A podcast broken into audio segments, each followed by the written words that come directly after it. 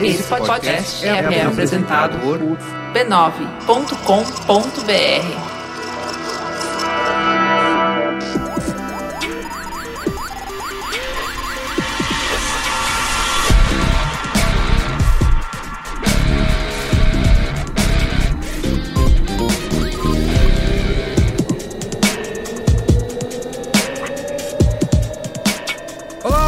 sou o Carlos Merigo, esse é o Braincast número 280. Estou aqui com Luiz e Gino, Jovem. Marco Melo. Salve, rapaziada. Temos dois convidados aqui, né? Super especiais. Apresenta um deles aí. Marco, você que é Tamo um aqui com- contato quente. Pedro Lopes, grande jornalista do site UOL, escreveu a Site não, matéria... portal. Portal UOL, Respeita. que tá na Rede Mundial de Computadores. E Você ele- muito bem recomendou aqui já em Braincast no EA No várias Braincast, vezes. no EA, eu falei 10 vezes sobre a matéria definitiva que ele fez sobre Neymar S.A. e toda a estrutura que está em volta do jogador produto coqueluche aí do Brasil. E se apresenta aí, Lopes. Opa, boa noite. Lê lá. Pedro Lopes. Muito bem. E estamos aqui também com o Fernando Melo. Se apresenta aí, Fernando. Fala tudo que você faz. Eu sei que o currículo é longo aí. Bom, primeiro prazer aqui, eu- é uma experiência diferente estar no microfone. Geralmente eu oriento o cliente a falar. Falar no microfone, falar em on é uma coisa que eu não faço muito, mas fiquei muito honrado com o convite. Falar rapidinho da minha carreira, eu trabalhei durante nove anos na Folha de São Paulo, cinco anos escrevendo o Pai FC, uma coluna de bastidor. Depois disso, abri minha agência. A agência já trabalhou com 19 clubes diferentes. Eh, fui É a Prez FC? Press FC. É uma empresa que nasceu com a vontade de fazer assessoria de imprensa no ramo esportivo de uma maneira diferente. Como eu era colunista de esporte, eu achava que não era da maneira correta que as assessorias faziam. Então, fui diretor de comunicação do Corinthians, diretor de comunicação do Palmeiras, diretor de comunicação da CBF. Mas pode isso? Ser diretor de comunicação do Corinthians e do Palmeiras? Ao mesmo tempo, Se não for ao mesmo tempo, é isso que eu ia falar. Ao mesmo tempo, não. É, Participei da gestão do Paulo Nobre durante quatro anos. Fui diretor de comunicação no- da CBF pós-FIFA Gate. Desafio enorme. Hoje sou vice-presidente da Federação Paulista de Futebol, na- no setor de marketing e comunicação. E, enfim, já trabalhando para diversos, na agência, para diversos patrocinadores que buscam a mídia do futebol para ativar, né, para conversar com os consumidores, com os torcedores. E acho que é isso. Muito bem. Você vê que estamos preparados e. Não, carteirada agora. É. Pergunta pra mim e pro Marco agora. Pra vocês aí.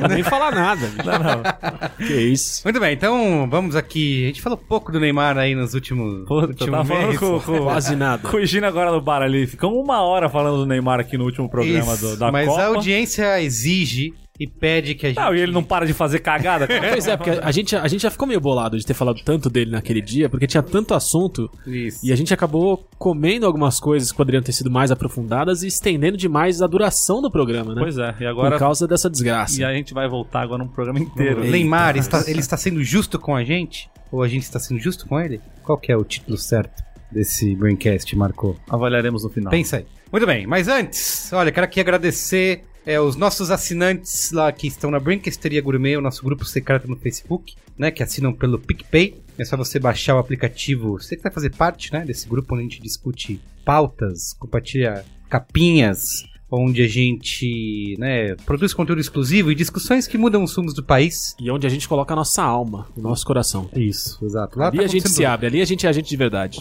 o pedido dessa pauta, por exemplo, surgiu lá na Brinquesteria, É isso. né? E assim, a gente só coloca o nosso coração e a nossa alma lá, por quê? Porque é um lugar onde as pessoas pagam pra estar. Isso, Então, diferente do Neymar, que é o cidadão que é o Re- alvo, recebe pra colocar Isso. a alma na televisão.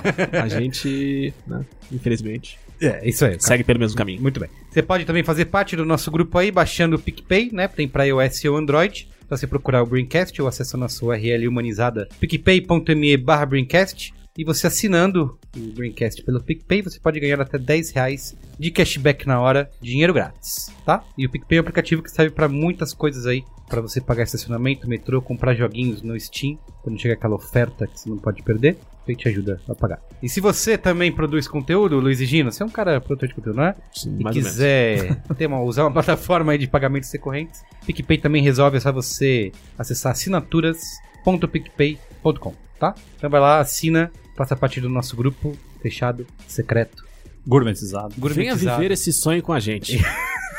Tá bom. Como diria Cristiano Dias, venha rir e se emocionar. É isso aí. E por último, aqui divulgar a família B9 de podcasts, né? Temos podcasts para todos os gostos. Família que mais cresce no Brasil. b9.com.br barra podcasts. Código aberto aí, voltou com tudo. Já dois programas no ar para quem é fã, né? Assine e ouça. É, Parece que o, o episódio do Código Aberto da Samantha teve mais audiência do que a série Samantha da Netflix, lançada numa semana parecida. é bem possível. Inclusive, então, forçando a mão nessa série aí, né? Recebi hoje a Rolling Stone em casa. Hum. Inclusive, achei que tinha acabado e recebi mais uma edição lá. E tem uma capa em cima da capa, sabe aquela capa falsa? Dessa série Samantha aí. É. Não me convenceram a ver ainda. Entendi. Dá uma chance lá, viu? Ou então escuta o Código Aberto com a Samantha Almeida. Melhor, né? E você Melhor. vai poder. Então tá bom. Então é isso, né? Você tem momento Faustão aí, Luiz Gino? Sempre, né? Realmente. Você é um cara sociável, né? Cara Tá social, nas sempre nas ruas. Muito show, né? Às vezes eu saio, eu vou até a rua e caminho pela Paulista, pela Sumaré, por outras grandes avenidas, só pra tentar ser abordado por, por algum Tá. ouvinte. Entendi. Anda bem lentamente, né? E me, sentir, e me sentir querido. Eu olho bem nos olhos das pessoas pra ver que as pessoas às vezes não tomam susto e olha só, eu sou carente. então Quando lá. você vai na padaria, você, você imposta a voz pra pessoa reconhecer a mais. voz. Isso, é. A minha voz é muito mais estreita e fina do que é no podcast. Você né? chega no, no é. balconista e fala, jovem. É. Só que de- débito ou crédito? Jovem. Fico esperando uma reação que nunca acontece. Então vamos lá. Abraços do momento Faustão. Hugo Sanches foi um verdadeiro guerreirinho que foi até a freguesia do Ó. Mexeu do México? Jogou no Real Madrid? Então eu fiz a piadinha com ele, etc e tal, e Ele não entendeu Nome de é jovem. craque! Não, ele, ele, ele ficou naquela cara de é. Mais um que depois de 30 anos faz o mesmo comentário. Eu esperava mais de você. O Gus Santos estava lá na freguesia do Ó, na Casa de Cultura, onde o conjunto musical Coronel Pacheco se apresentou. Num dia memorável em que realmente comemos todas as porções de fritura do frangó. O Gus Santos estava lá, um guerreiro. Parabéns pra você pela presença. Quem mais? Bruna Canete, provavelmente a pessoa mais simpática do Brasil. Ela transbordou a sua simpatia e, além de simpática, uma pessoa Ponta firme. ponta firme. Então, não satisfeita em comparecer a um, uma apresentação do Coronel Pacheco, ela foi em duas. Então, ela viu o Coronel Pacheco. Já é a fã número um, então. Ah, já é a fã número um. Ela compareceu no Teatro da Rotina, que é um- uma apresentação sofisticada, no centro de São Paulo, ali e tal. E compareceu também no Itaim Paulista, que poderia ser uma apresentação mais complicada, mais difícil, mas foi uma apresentação deliciosa e maravilhosa. Então, Bruna, você realmente quebrou todos os recordes de admiração e carinho. Muito obrigado pela presença e pela história de vida. E Laura Paganini e Matheus Ribeiro são dois safados, entendeu? Que eu tenho que registrar aqui, porque eu não tenho papas na língua, né? Você sabe. Laura Paganini e Matheus já tinham recebido o Momento Faustão, entendeu? Já tinham sido lembrados, já tinham sido homenageados. E aí vieram com o papinho de, não, eu não vi. Quer dizer, Então você tá pagando pelo erro deles, é isso? eu tô pagando pelo erro deles. Que é algo que no Brasil a gente vai se acostumando cada vez mais a viver, né, Marco? É, tá complicado. Tá complicado. Então você retira a primeira Então, vez assim, que você falou. Laura e Matheus, retira o primeiro momento Faustão. Quando vocês escutarem da outra vez, não se sintam mais homenageados. Só mas- vale esse agora. Mas só porque eu gosto muito de vocês, vocês recebem agora esse momento Faustão. Retroativo. Retroativo. Pessoas que eu admiro, tenho carinho, guardo no coração e tomo drinks juntos sempre que possível. Ai, ai, muito bem. É isso? Posso Tem fazer uma mais? pergunta não? Não, chega. Posso fazer uma pergunta? Duas. Alguma chance de eles é, conquistarem o tricampeonato e pedirem música É. em outro programa da Globo, já Rapaz, que é do Faustão? Só se usarem de subterfúgios. É, pagando bem que mal tem. Muito Talvez aí por um contrato de dois anos e 7 milhões a gente bem. Pode negociar. possa De negociar. dólares. De dólares. Então vamos lá, é isso? Pauta?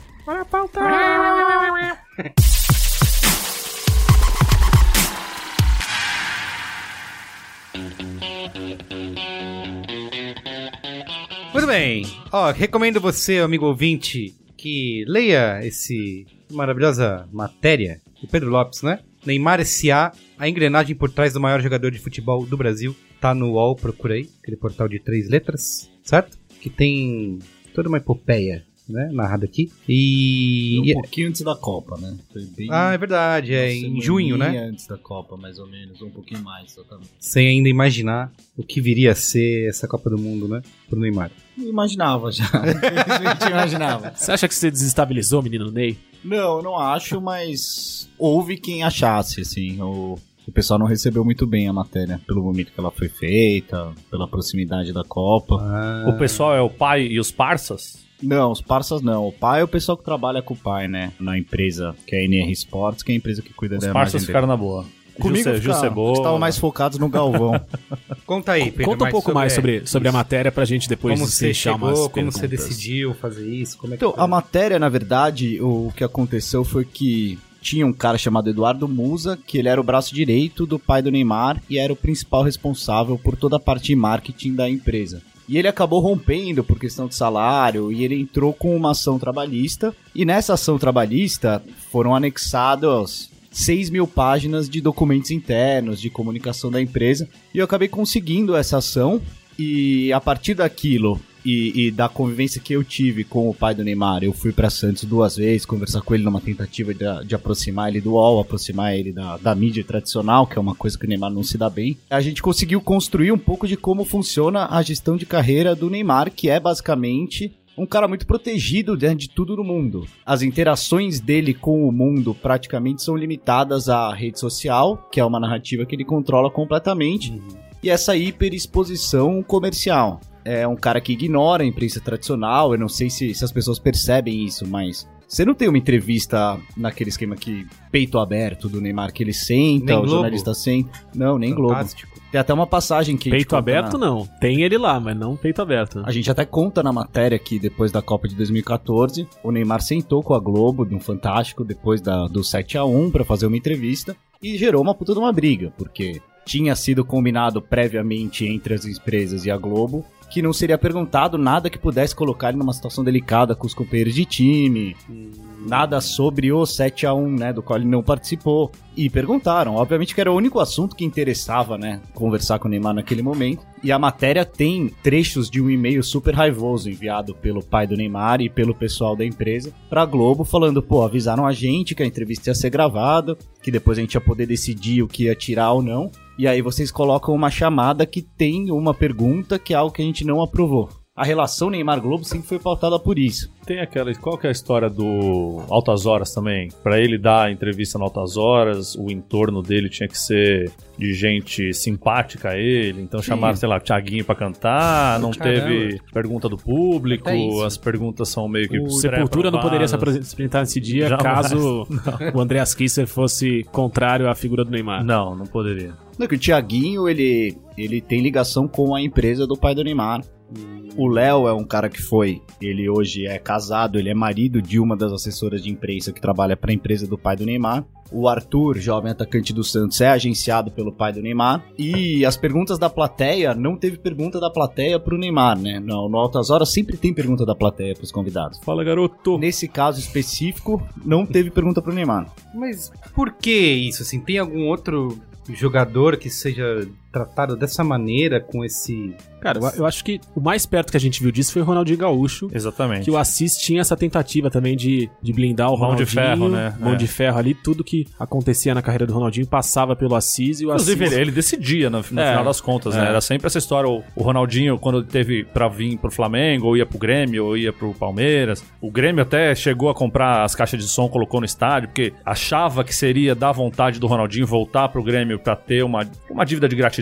Por Um dia coisa. maravilhoso, o dia da caixa de som, Da né? Vamos caixa falar a verdade aí. E no um final abraço pra contas- Juliana Valauer, tá ouvindo a gente, provavelmente em casa, nesse momento, gremista. E no final das contas, o, o- quem decidiu o futuro do Ronaldinho foi o Assis, que falou: você vai pro Flamengo e não tem conversa. E aí, e sempre foi isso. O Ronaldinho Gaúcho, ele nunca deu declarações que fossem contra qualquer tipo de status quo do Brasil. Ele nunca Tudo bem, mas falou nada que decisão preste. de carreira dele e do pai. Mas Do pai, não, do irmão. De quem? Do Neymar ou do, do Ronaldinho? Ronaldinho. Irmão, irmão, irmão. tá. Mas a vida pessoal, entrevista, relação com outras coisas, não tinha muito Depende. esse, você- esse qual- melindre qual- de- quais, Mas quais é, entrevistas do Ronaldinho você já viu ele falando alguma coisa que preste, fazendo esse peito aberto ou qualquer coisa do tipo? Ah, sei lá. Ronaldinho ele- sempre ele- foi, sempre foi esse sempre- personagem legalzão, é, hang luz pro céu, isso é pra Deus, o cacete. Também, isso é... Mas nunca, nunca falou nada que preste, nunca deu uma opinião sobre nada. Também, assim, não Mas fez. jogador não, geralmente também Não, mas assim, não, dá. não, não Ah, precisa mas ser peito lá. aberto. Porra, poderia depende. ser. Quando é o maior jogador do, do mundo, o Ronaldinho, por uma época, foi o maior jogador do É. mundo e ficava só rindo pra, pra televisão e fazendo hang loose. Eu vivi um dramaço uma vez numa tentativa de. Eu, eu até consegui a entrevista com o Ronaldinho, mas foi patético, assim. Era uma equipe. Tava gravando um especial pra ESPN, era um documentário que era bem gringo, assim. Era pro mercado mundial, muito menos do que pro brasileiro. Então, assim, o, Ronaldinho tinha birra com a ESPN, como a maioria dos jogadores acabava tendo, então já tinha uma relação meio. Não quero falar com vocês por causa disso, disso, disso, não quero falar com vocês porque o Mauro César falou das tal coisa. dos comentaristas. Então, assim, foram dois dias convencendo o Assis que o programa. Não que o programa era chapa branca, mas que assim, cara, é um, é um programa feito pro mercado internacional, então é zero factual e, e- e meio. E crítico. É, é Mas meio. o Assis leu as suas perguntas, as perguntas de todo mundo que todos iam fazer durante o programa Então, antes de não. sentar. Não. Então, são é coisas isso. um pouco são diferentes. Coisas, são coisas Sim, diferentes. sim, sim. Já Não, foi, mas essa é o relação que o foi chata. falou. Essa É o relação mais- foi chata, mas aconteceu. E aí, hora ele falou: não, beleza, vai rolar entrevista, vem aqui na chascaria tal. Depois de três dias de luta, rolou, sentou e a gente perguntou o que Mas queria. foi uma entrevista. E aconteceu. Então, mas é o que ele falou, é o mais próximo que chegou dessa relação pai do Neymar, imprensa, Neymar, imprensa. E aí e, tem- e mesmo assim ainda tinha diferenças, era muito mais, mais fácil, entre aspas, do que é hoje, que você tem que mandar É. uma relação de perguntas antes. E aí pode ser. Isso, isso é, uma, é uma projeção minha. É, é zero o que de fato é. Mas a sensação que eu tenho é que o Assis chegou até a viver o, o mundo do futebol, foi jogador tal. Então ele de alguma forma sabia como o mundo funcionava, Os meandros. os né? meandros ali, e na hora de tomar conta da carreira do Ronaldinho, ele falou: Cara, eu sei que uma parada funciona, eu vou tentar agir dessa outra forma aqui pra proteger o meu irmão e fazer com que ele foque em jogar futebol, blá blá blá blá blá, aquele papo que ele jogava. A sensação que eu tenho com o Neymar, e aí o Pedro provavelmente é o cara que vai me corrigir ou falar se o que eu imagino tá certo, é que assim, todo mundo que tá envolvido na gestão da carreira do Neymar não faz ideia de como funciona a gestão da carreira de um jogador, de como funciona a relação de um jogador com a imprensa, de como funciona a imprensa. E aí os caras simplesmente um dia sentaram juntos e falaram: "Cara, vamos fazer assim. Eu acho que desse jeito vai funcionar". E pela qualidade do Neymar, pelo modo como o Neymar explodiu, a coisa se tornou o modus operandi. Não, não, na verdade eu, eu acho que não é bem assim, porque o próprio Eduardo Musa, que é o cara que eu citei, é um cara que trabalhava no Santos, que veio. O pai do Neymar foi jogador. O que eu acho que aconteceu é que na medida que foram surgindo as polêmicas da transferência pro Barcelona, por exemplo, do, do comportamento do Neymar em campo, o episódio com o René Simões, depois o episódio com o Dorival, na medida que foram surgindo coisas incômodas, muito incômodas, escândalo de sonegação fiscal, eles foram se fechando. E eles adotaram hoje uma estratégia que é uma estratégia de eu não preciso da imprensa. Até uma vez conversei com eles e, e até confrontei eles nisso e eles vieram com o papo de que o Neymar é da geração de redes sociais, daí pela idade, pela forma como ele cresceu. Então ele concentra essa comunicação dele em redes sociais por uma coisa dele, que foi sempre assim, mas na verdade é uma estratégia que hoje é super comum, né, celebridades usarem. É, você tem caras políticos como o Trump, como o Dória, Sim, o presidente dos Estados Unidos que usa essa estratégia. Da Os geração do Neymar. caras Grandes exemplos pro Neymar, né? Geração do Neymar. Os caras descredibilizam a imprensa. Você vê o Neymar frequentemente, sempre de forma indireta, sempre sem entrar em detalhes. Ah, porque são essas mentiras que falam, é que as pessoas não sabem o que tá Todos contra acontecendo. mim, né? Pra falar até papagaio fala. É, e fala só pela rede social, com as pessoas com as quais ele já quer falar, que são as pessoas que seguem. O, Fala pro- com- só com os convertidos. o problema é que tá dando errado pra ele agora. Nesses 20 anos de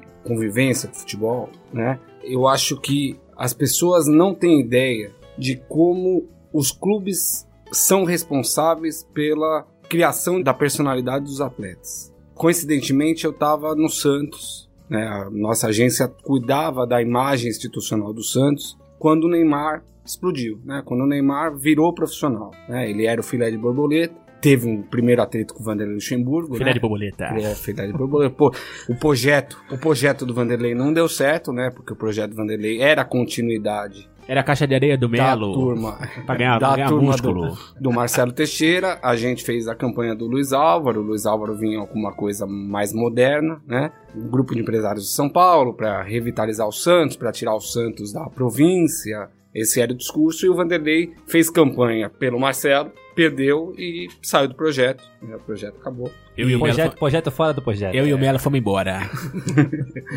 E o Neymar aparecia como uma solução, como a joia, né? E era tratado pelo presidente, então presidente do Santos, o Luiz Álvaro, como a estrela da companhia. Ele e o Paulo Henrique Ganso. E o Luiz Álvaro, no seu jeito engraçado, folclórico até, um cara brilhante, dizia que o Neymar e o Paulo Henrique, eles se completavam. Um era um um vinho Beaujolais, o outro era um vinho mais seco, mais refinado, enfim. E a, a primeira grande crise de imagem do Neymar, a gente participou ativamente, né? Porque foi uma crise de imagem que, e ali para mim é o primeiro divisor de águas, primeira grande cabo de guerra do Neymar e ele ganha com 18, 19 anos de idade. Né? O Dorival, né? É, pra gente lembrar e falar para as pessoas que não necessariamente lembram Lembra. ou se envolvem com futebol, né? O Santos disputava uma Copa do Brasil. O Neymar já aparecia como principal talento, né? Dividia ali, tinha um Robinho ainda, tinha os três ali que dançaram single lady pra Seara depois, né? É, Que isso é propaganda séria que ele fez na vida dele, foi propaganda foi a boa, propaganda mais séria que ele que ajudou a imagem dele, é esse tipo de propaganda que ele tem que E fazer. o, o Neymar já se colocava como o cara, como o cara que ia decidir, que era o- a, a joia da coroa. Ele era tratado, era tratado pelo presidente como a joia da coroa, né? E em determinado momento houve o jogo com o Atlético Goianiense e o Dorival Júnior, que era o técnico dele, impediu a cobrança ah, num pênalti. Pediu né? pra outro bater no Porque lugar. ele tinha perdido, enfim, alguns pênaltis, inclusive numa final da Copa do Brasil contra o Vitória, ele perdeu um pênalti, né? Colocou em risco ali um título do Santos, que era fundamental na reconstrução do Santos, né? E o Neymar bateu boca e xingou o Dorival. Dorival. E depois foi acusado pelo Ivan, aquele que era goleiro do Palmeiras, que era auxiliar do. Mas xingou como? Saindo de campo? Xingou Sim. em campo Não, e não, foi em acusado campo. em Em campo. campo. em campo. E foi acusado pelo Ivan, isso internamente, né? E depois vazou, evidentemente, como tudo no futebol, de ter atacado uma garrafa de Gatorade no Ivan, que era auxiliar técnico, o vice ali do. Dorival. O adjunto do Dorival. Né? O xingamento foi o Buda, esse é meu guru. E aí falou. as pessoas vão lembrar, porque isso agora voltou e com, a- com as redes sociais, esses vídeos É, viralizam, isso. né? O René Simões, né, que era o técnico do Atlético Goianiense, dizia, olha, o Neymar é um jogador de talento incrível, mas a gente precisa tomar cuidado porque a gente está criando um monstro, né? Eu convivi com o Neymar e posso dizer que aquele Neymar, o Neymar de hoje eu não sei como é, mas aquele Neymar não era um monstro. Aquele Neymar era um doce, um- uma criança ingênua, né? Um menino, um adolescente, como tantos outros que a gente conviveu, com talento absurdo, que já sabia que era diferenciado, né? Ele já dá entrevista, e a gente olha em arquivo desde 10 anos de idade, 9 anos de idade, tem arquivo dele dando entrevista, ou seja, as pessoas já sabiam que o Neymar ia ser esse fenômeno esportivo, né? Só que ele foi super protegido pelo Santos, né? E o Neymar pai ganhou um status tão importante quanto um diretor do Santos. E aí as regalias do Neymar começaram lá em 2010. A gente está falando de oito anos, né? Dois ciclos de Copa. E naquela Copa de 2010 já existia um- uma parte da imprensa que achava que o Neymar tinha que ter ido para a Copa para ganhar experiência e talvez olhando hoje, fazendo comentário do videotape, talvez se ele tivesse ido e vivido isso, talvez o Neymar Tinha 18 anos. Né? a- o Neymar da terceira Copa fosse diferente. Né? E de repente na segunda Copa ele já chega com o peso de ser a única esperança. E aí, por um, um acidente, ele. é, Um acidente que, no fim, nunca um acidente é bom, mas pra imagem dele foi bom. Ele não, ele não participou do vexame do 7x1. Ficou incólume do maior vexame futebolístico história do do Brasil. Não, e, e o lance do 2010, o Dunga não levou ele o ganso e, e acabou perdendo do jeito que perdeu e, e voltou cheio de críticas pra cá. No jogo seguinte, que foi um Brasil e Estados Unidos, já com o Mano Menezes de treinador, o Ganso e o Neymar foram as estrelas do jogo. É, destruíram, né? O Ganso deu elástico, o Neymar driblou dois, três, e não lembro se fez gol, se não fez gol, mas eles já entraram nesse hall de estrelas da seleção brasileira. Daí pra frente foi Olimpíada, foi um monte de coisa. Agora, pra voltar lá pro episódio de 2010, né? Quando o Santos cria uma estrutura pra atender o Paulo Henrique e o Neymar, a gestão de carreira, que era muito bem feita pelo Armênio Neto, que era o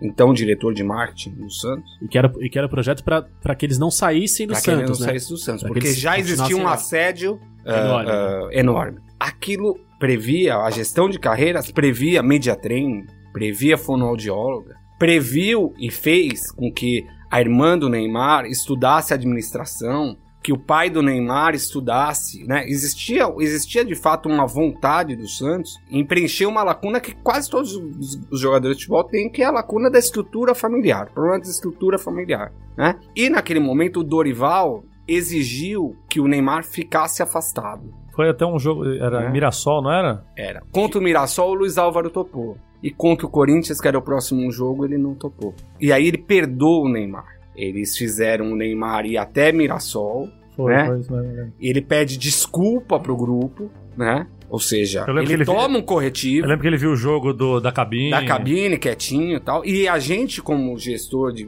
Gestor de imagem é muita coisa, mas a gente, como ah, auxiliar eh, na imagem, construção de imagem do Santos e, e sabendo que a- aquilo poderia ser um divisor de águas também no modo como o clube punia o seu jogador, cortava na, na própria carne, a gente sugeriu uma série de ações pro Neymar, né? A primeira delas é que ele fosse o primeiro a entrar em campo no treino e que ficasse meia hora batendo pênalti e depois do treino batesse mais meia hora de pênalti. Porque já que a deficiência dele era bater pênalti, que ele admitisse isso, não publicamente, mas com atitudes, que ele estava trabalhando para melhorar isso, né? Só que no meio do caminho, no meio do castigo, a criança chorou lá no canto e o pai ficou com medo de continuar a punição e perdoou. E foi o primeiro perdão ao Neymar que mostrou pro Neymar que, opa, se eu chorar e se eu, É, porque ele pode fazer o que ele quiser. se eu final. berrar, Se não fosse eu isso, ganho era Hexa! sempre. Eu Luiz Álvaro! eu ganho sempre. E aí, o Dorival ficou injuriado com aquilo, ficou louco com aquilo, né?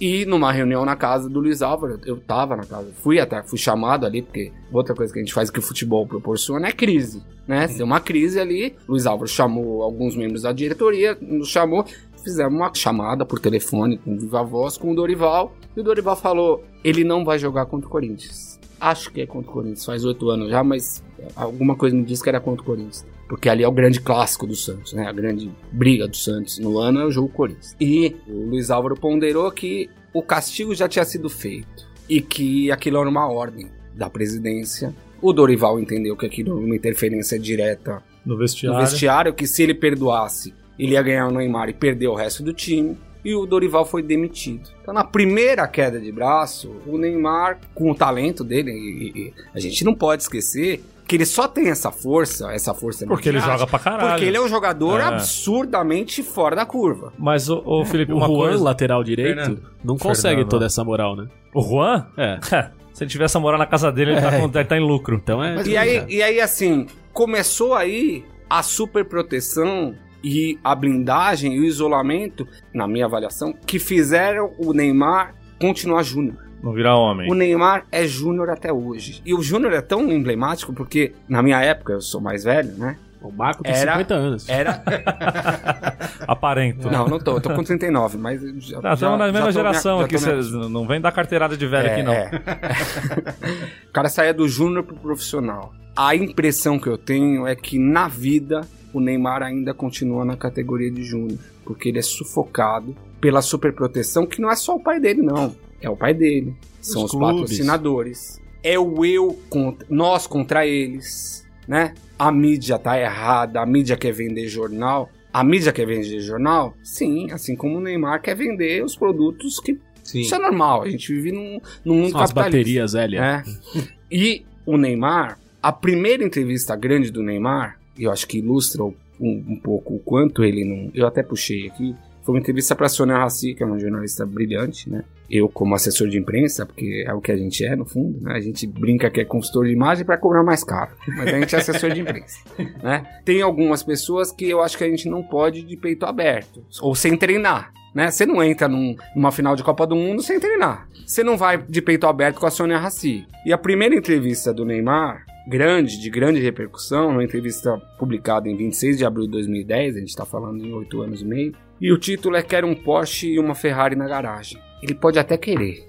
Todo mundo quer, todos nós queremos. né? Mas alguém- não quer.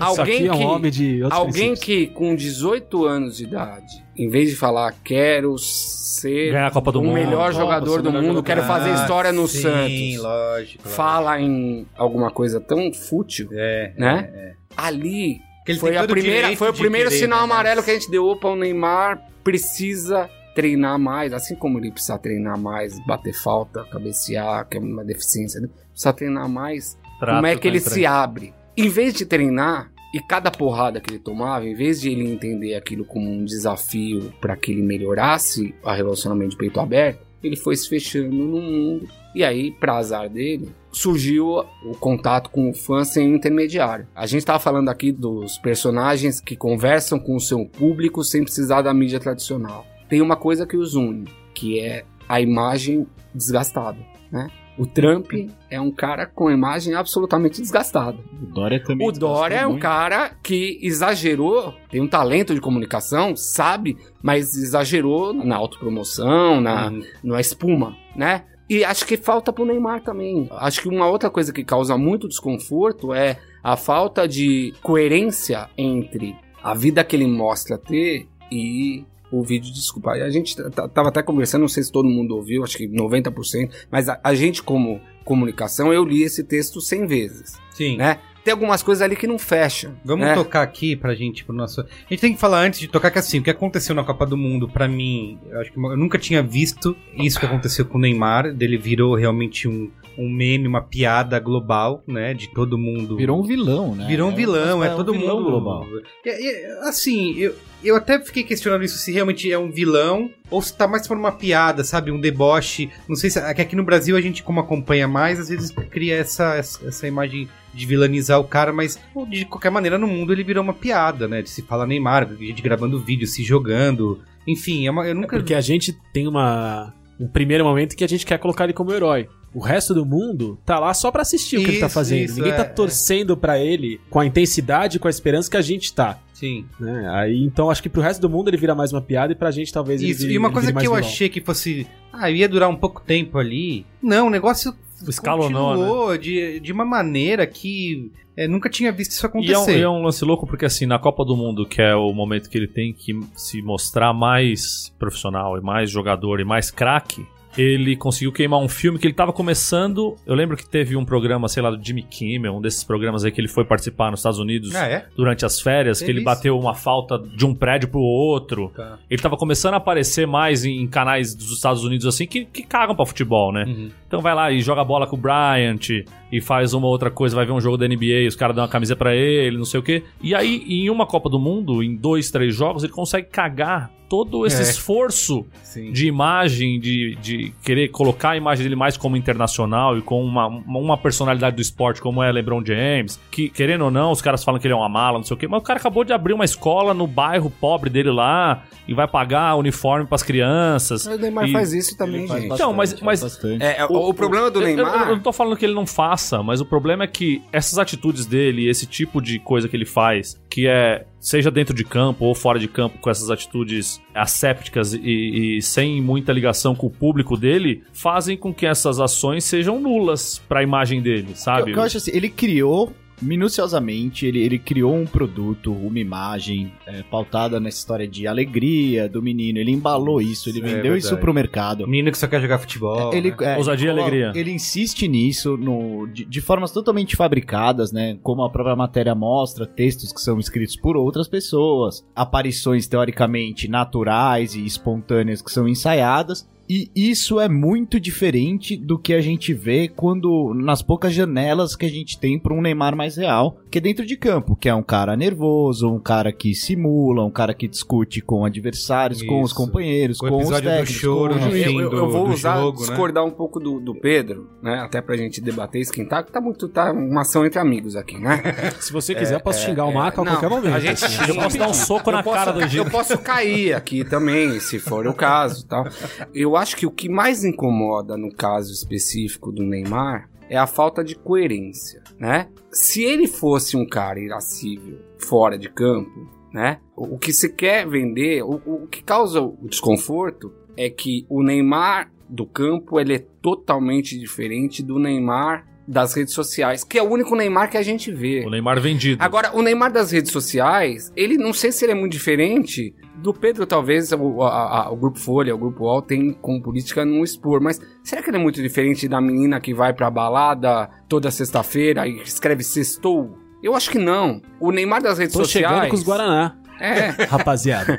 O, o Neymar das redes sociais, ele é exatamente o jovem, ele é igual a qualquer Sim, jovem. sim. Deus né? é top. Mas Qual é o problema? Ele tá jogando Counter-Strike, né? Que foi o. Que ele sempre bota lá, jogando com a galera. Agora ele tá jogando Poker. PUBG. Ah, é? É. Ah, é, verdade. Qual é o problema disso? É que o mundo das redes sociais não é um mundo. O mundo é o mundo da invencibilidade. Ninguém aparece chorando nas redes sociais, a não ser quando precisa chorar pra limpar a barra, né? Ah, então, assim, como é que um, um cara que tem. E aí a gente precisa dizer também olhar que é- existe um sucesso ali. O Neymar hoje tem 101 milhões de seguidores no Instagram. Então, é mas, o único brasileiro que mas tem. aí, mas né? aí a o hora. Neymar tem mais 60 milhões no Facebook, mais 40 milhões. Então, isso é um ativo. Mas essa não seria a hora de chorar na rede social em vez de fazer um anúncio no Fantástico? Eu acho que a hora ele perdeu o timing, né? É, porque ele não fala nada. Ele, a hora Ah, que Exatamente. depois da derrota. Ele sai sem falar com a imprensa. Ah, ah, ah, e assim, de novo, comentar videotape é muito fácil, né? Mas assim, na hora,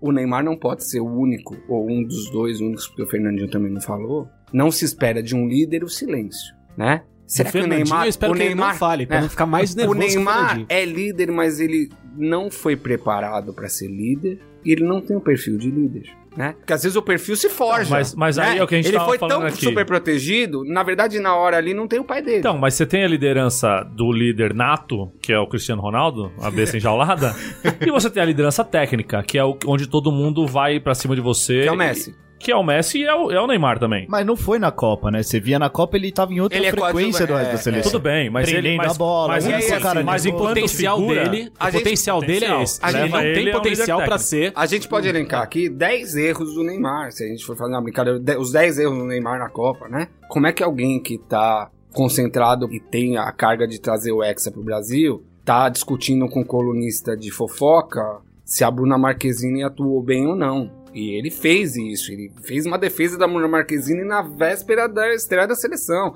E assim, pra quem gosta do casal, né? Pra quem chipa o casal, é maravilhoso. Mas ele só fala com os convertidos. E aí eu queria fazer uma outra provocação aqui, que é assim: será que o Neymar foi tão pior do que o Tite como performance? Ah, nós discutimos Né? aqui no especial da Né? Copa e o Tite também foi... foi... Qual é a diferença? Foi execrado. Qual é a diferença? Eu não tenho avaliação de que ele foi execrado. Eu acho Eu que ele foi poupado. Não, Então, a, gente- a mas gente a execrou gente ele não, eu- mas vocês são uma Não, sim, minoria, sim, sim. assim... O, Mas aí a gente o vai Tite voltar... foi exaltado. Por quê? Porque o Tite, e aí é mérito da assessoria de imprensa dele, É que encantador, tem um- é o encantador de serpentes. mas ele tem o talento nato da Claro, comunicação. claro. Né? O- Então o- vai é- retomar. É o o colchão dele, né? É, é Quando assim, você, e- seu trabalho é e mal ele- feito, você tem o colchão. Ele né? construiu, e aí assim, aí é técnica de imagem. Ele desenvolveu isso ao longo dos anos. Ao longo, dos- ele foi criando vai uma poupança Com resultado. com o resultado, né? Mas o esporte é muito claro nisso. A assessoria de imprensa, a consultoria de imagem, ela só serve na derrota. Se você ganha, enquanto você tá ganhando, você não precisa, porque vão falar bem de você o tempo todo. O que não pode é esquecer que no esporte não se ganha sempre. Então, se você não preparar um colchão ou não fazer como as formigas fazem, estocar comida, estocar credibilidade, estocar estofo, a hora que o inverno chegar, acabou. E o Neymar se escondeu de uma forma nos últimos oito anos. E aí não é o Santos só, é o Barcelona, é o Paris, é a Não CBF. nesse caminho pra falar, olha, tá fazendo errado, pai do Neymar, não é assim. Para de fazer essa merda, porra! Alguém que chega incisivo. Não, é, cara, Trazendo Barcelona e palavrões. Paris Saint-Germain são clubes globais com profissionais milionários. Ele não perde com- nenhuma queda de braço, né? Ninguém obriga ele há muitos anos a fazer nada, nada. que não seja o que ele quer fazer. Ninguém Meu, ele tava, ele tava há três dias no Paris Saint-Germain já chegou arrumando confusão com o craque Não, mas não era hora de alguém chegar e falar, ó, gente, aqui funciona assim, profissional. Ó, a gente estuda há anos esse Mas negócio. você não viu agora a notícia? Milhares de craques já passaram por aqui. A E notícia sabe do, qual é o de, que ele, de que ele exigiu do Paris Saint-Germain, de que o, Ney- o pai do Neymar exigiu de que o Neymar continue sendo a estrela, A da estrela. companhia. Vai sair ele não projeto. vai aceitar ser o segundo e c- continuar tendo as regalias. E essa já é uma questão que é primordial a ida dele ao, ao Paris Saint-Germain. Foi o motivo da saída do Barcelona. É, então, também por isso que você falou dessa questão de, ah, ninguém chega pra ele falando, não, aqui todo mundo é profissional, que não sei o quê. Não, ele chega no time e fala, ó, só vou pra ir se, eu a minha for o condição, dono do time. se a minha condição for essa. Então, assim, aí eu fico imaginando o quanto de, de que essas, essas arestas do acordo são bem amarradas e o quanto fica estranho a hora que o cara realmente chega. E aí você tem lá um, um presidente, um dirigente que fala, Treinador. não, tá tranquilo, tá garantido, você é o cara, sei- e aí a hora que ele chega no vestiário, e aí o treinador tem que passar essa imagem, aí alguns outros jogadores acham isso estranho e começam a se... A dinâmica de vestiário Ah, não tem uma nada a ver com presidência É, e diretoria. Gente, o Neymar fatura hoje mais que muito clube do futebol brasileiro. Sou capaz de dizer aqui que ele fatura em patrocínio mais do que qualquer clube de futebol brasileiro por ano. E aí quando você vai dizer pro gestor da carreira do Neymar, que é o pai dele, que isso tá errado, ele tem um argumento que parece avassalador, que é assim, eu tô fazendo tudo errado e o meu filho fatura Sim. fatura com a imagem dele mais do que qualquer clube de futebol brasileiro. Imagina se eu fizer certo. E isso, a métrica do dinheiro, do faturamento, ela é difícil de contestar, né? Ah, mas aí esconde esse monte de merda. Então, mas a, e a hora que vem, vem um tsunami, né? E aí tem uma outra coisa. Os clubes no mundo do futebol são reféns dos jogadores, né? Não existe ainda o profissionalismo que se alcançou na NBA, por exemplo, que o jogador viaja aos Estados Unidos inteiro e tem uma sessão de autógrafo nove da manhã e vai ter. Porque senão vai tomar uma multa de 40%. No clube pode até ter no contrato, mas não tem. Mas não o se clube cobra é, multa. Mas o clube é mais refém de empresário de jogador do que de jogador no final das contas, não é? Não sei, você pergunta pra qualquer cartola, e eu convivi com de todos os tipos, e tem uma coisa que todos eles repetem, que é assim, não dá pra segurar jogador insatisfeito. Então assim, você faz de tudo pra fazer o cara tá satisfeito, senão ele vai embora. Aí chega Marco Melo agora falando, Raí Lugano. Vai, Raul, vai, Marco Melo, é você, garoto! Não, mas é, mas você, você segura. No final das contas, o jogador ele tem um contrato a cumprir, certo? Bem ou mal, você tem formas de punir um jogador, porque o cara não vai querer também ficar encostado. O, o ano passado, o ano retrasado, o Rodriguinho forçou a saída do Corinthians. O Corinthians segurou, falou: não vai sair. Não vai sair pra time turco porra nenhuma, não estão pagando a o, merreca. o, o Andrés E o cara falou foi- na semana passada que não dá pra... É, mas o ah, Andrés porque tá- perdeu um time, Mas o perdeu Andrés tá vendendo, mas o Andrés tá jogando, tá, tá jogando pra torcida e tá vendendo todo mundo mesmo. Mas o, o outro, o outro presidente do Corinthians segurou o Rodriguinho e o Rodriguinho foi o melhor jogador do Campeonato Brasileiro quando foi campeão. O Cueva forçou a saída agora, o Raí, o Lugano, o Ricardo Rocha, o pessoal tudo segurou. Ele falou: Ó, você você não, você não- quer disputar Mas a Copa embora, do Mundo? não foi? Foi embora porque tinha que ter. Mas ter uma Cara, uma hora o desgaste chega num, É. num, num estágio E não se compara, que é melhor né? perder esse ativo e vender do que ter um cara que vai contaminar o elenco, que vai fazer corpo mole, que vai que, que tem tanto a, a gente tá Então, falando, mas a gente isso- tá falando de estrelas aqui. Não, As mas- estrelas têm poder sobre a torcida. Então, para uma estrela dar uma declaração e colocar o, o- o dirigente no corner é um minuto. Ah, mas aí, É. mas aí você tem que ter. Rodriguinho e Cueva não são nenhum. Mas, mas as você tem que entender. Que, mas aí você Que vê. o- merda, né? Mas aí você vê o Nesse Neymar. momento dessa discussão, eu já sinto O Neymar como atropelou nosso o futebol Barcelona. Tá O desgraçado. O Neymar Neymar atropelou atropelou- o Barcelona. Então, mas a torcida não comprou o barulho do, do Neymar no final Não das comprou, mas Como ele, assim ele, atropelou o Barcelona? ele decidiu sair. Ah, A partir do- do- dos primeiros sinais de atrito, o Barcelona começou a questionar o pagamento de um bônus pro pai dele. Ele decidiu sair na, sei lá, numa sexta-feira. 15 dias depois, ele tava se apresentando no Paris Saint-Germain. Quer Acabou. queira, quer não. Sim. O Barcelona foi humilhado. O diretor foi dar entrevista no Mundo Deportivo falando: não, ele vai ficar, tem zero chance dele sair. O capitão do time postou foto abraçado com ele: não, ele fica. E ele não ficou, cara. Eu acho que é outra coisa que a gente tem que refletir é assim, o futebol brasileiro tá melhorando, né? É, é, Eu digo do ponto de vista de profissionais que, que serve. Se a gente voltar 10 anos, melhorou muito. Que clube brasileiro tem marcas tão relevantes, tô dizendo só financeiramente não, tô dizendo como marca, como o Neymar. Algum atrativo ele Não, tem. não, mas aí, É. mas aí A- você a- tem aí a estrutura toda é viciada, né? Você tem a CBF que só prioriza o- o- a seleção e não faz a venda do Campeonato Brasileiro como tem que fazer no mundo. O Campeonato Argentino tem muito mais força que o Campeonato Brasileiro no mundo, é assistido no mundo inteiro e o Campeonato Brasileiro é sempre jogado de escanteio em função da seleção brasileira. A CBF serve pra pra gerir a seleção brasileira. O, o- o Brasileirão é um subproduto da, da, da CBF. Tanto que você vê que tem convocação em dia de Campeonato Brasileiro que os caras estão cagando. Copa do Mundo, é, os jogadores foram pra Copa do Mundo, ainda teve três, quatro rodadas do Brasileirão.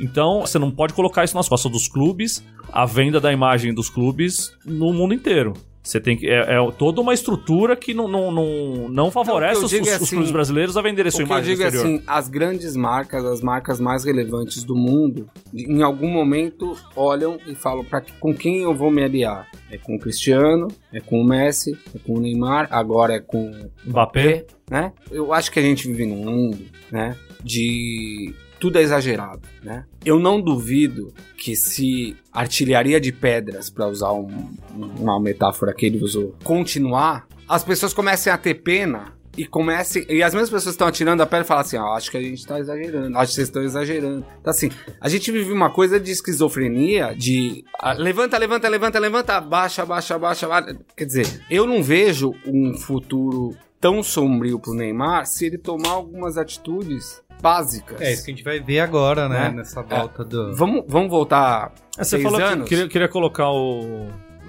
Não queria tocar lá pra. É, acho que é importante, mas assim, vamos voltar seis anos, quatro anos, à imagem do Cristiano Ronaldo. Quem era o Cristiano Ronaldo? Cristiano Ronaldo era alguém que durante o jogo se preocupava só em pentear. É em, verdade, Em tinha essa alisar o crítica cabelo, também. né? Ele era um fenômeno, mas ele era muito difícil de lidar. Sim, E o Cristiano Ronaldo é alguém que faz carinho hoje no, isso, é. na criança do McDonald's e vira meme mundial, É, porque exato. é um cara preocupado. Então, assim, as imagens com ídolos, elas nunca são definitivas. E a gente tem histórias no mundo e histórias. Você tem o Ronaldo. As histórias de superação são bonitas. E os deuses do futebol, se é que eles existem, fazem o talento no final prevalecer, né? O Neymar tem tudo para ser em 2022 o Neymar sênior e não o Neymar júnior, né? É. É, que na- Se ele aprender que não dá pra ser do jeito que ele tá fazendo até Mas agora. durante essa Copa do Mundo já não tava rolando um movimento da gente aturar essas palhaçadas do Neymar em função dele ser o jogador que ele é e ficava sempre essa coisa do todo mundo pegando muito no pé dele, dessa coisa dele se jogar ou dele fingir e o cacete e rolar um movimento de não, calma gente, Mas tá será que ele se jogou tanto mesmo? Não, não, e eu, eu- É, é- é- é percepção e verdade, né? Alguém fez alguma. alguma ah, É, ou se repetiu roladas, tanto. é. Quer dizer, ah, acho que o Pedro, Pedro tava, ficou o tempo todo em Sochi, talvez, né? Viajando ali. Não, não, eu fiquei no Brasil. Você ficou mas- aqui, é, enfim. Eu fiquei cinco semanas na Rússia. né? A coisa ganhou um, um tamanho tão, tão grande que as matrioscas, né? Eles fazem matrioscas de absolutamente tudo. Do Putin ao Gorbachev, a Shakira, ao, Marco- Messi, ao ao, Cristiano, Se- ao Mbappé, uma do lado da outra, né? São aquelas bonequinhas desenhadas à mão ou feitas em linha de produção lá, lá na China, né? Que é ali do lado. A do né? Neymar era deitado. E a do Neymar era deitado, né?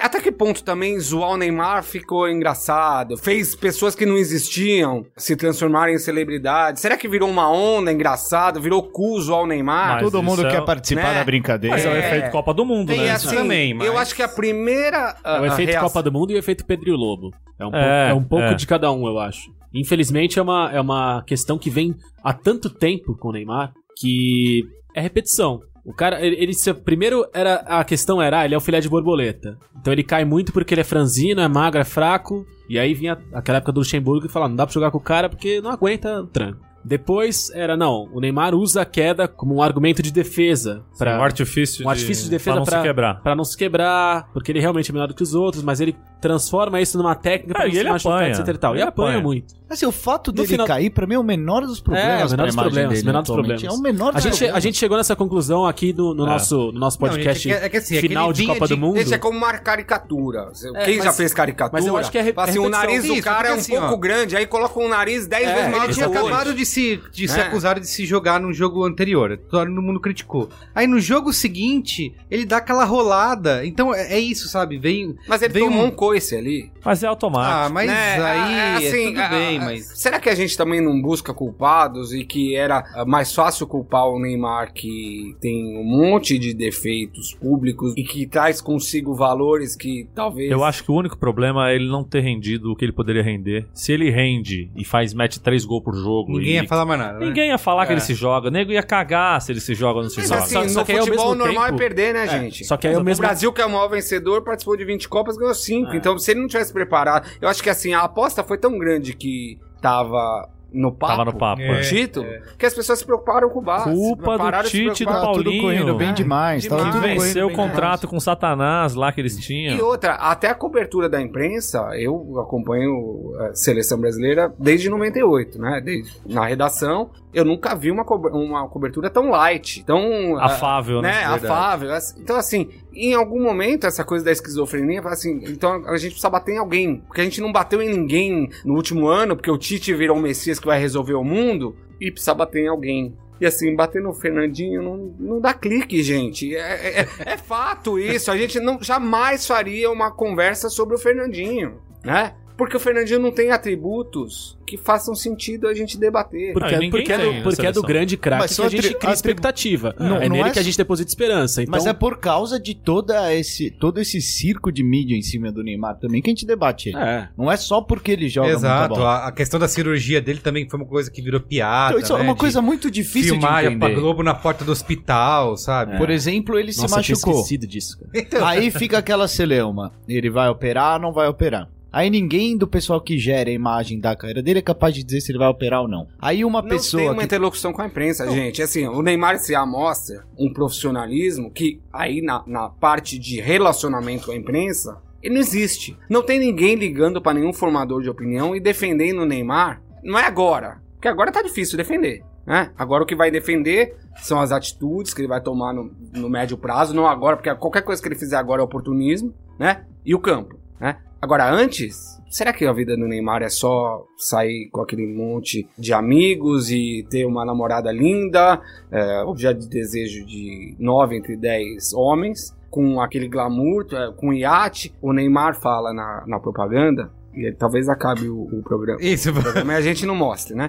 Mas ele diz: vocês não sabem o quanto é difícil ser. O que ele contou de difícil? Se desde a primeira grande entrevista ele só falou do glamour e das Sim. coisas materiais, né? Hum. Vamos fazer um paralelo com o Kaká, né? O Kaká foi o melhor do mundo, o Kaká foi campeão pela seleção, conquistou um título. O Kaká sempre foi o genro que toda mãe queria, Hum. né? Evangélico. É, é, evangélico, certinho, casou virgem, Uhum. né? Claro que ele teve ali os seus desgastes de imagem, gente fazendo insinuações e tal, mas o Neymar, e aí quem gosta de futebol, eu acho que o Neymar, como espetáculo, ele é 100 vezes mais legal de assistir do que o Kaká. Mas o Kaká construiu uma reputação que o Neymar não conseguiu construir e o Neymar investe demais. O trabalho que o Instituto Neymar Júnior faz é gigante. Ele atende mais de mil famílias. É impressionante. né? É impressionante quem já esteve lá ou sabe, Impressionante. né? E aí eles reclamam, com alguma razão, ah, não deu espaço pra isso, mas não deu espaço pra isso justamente porque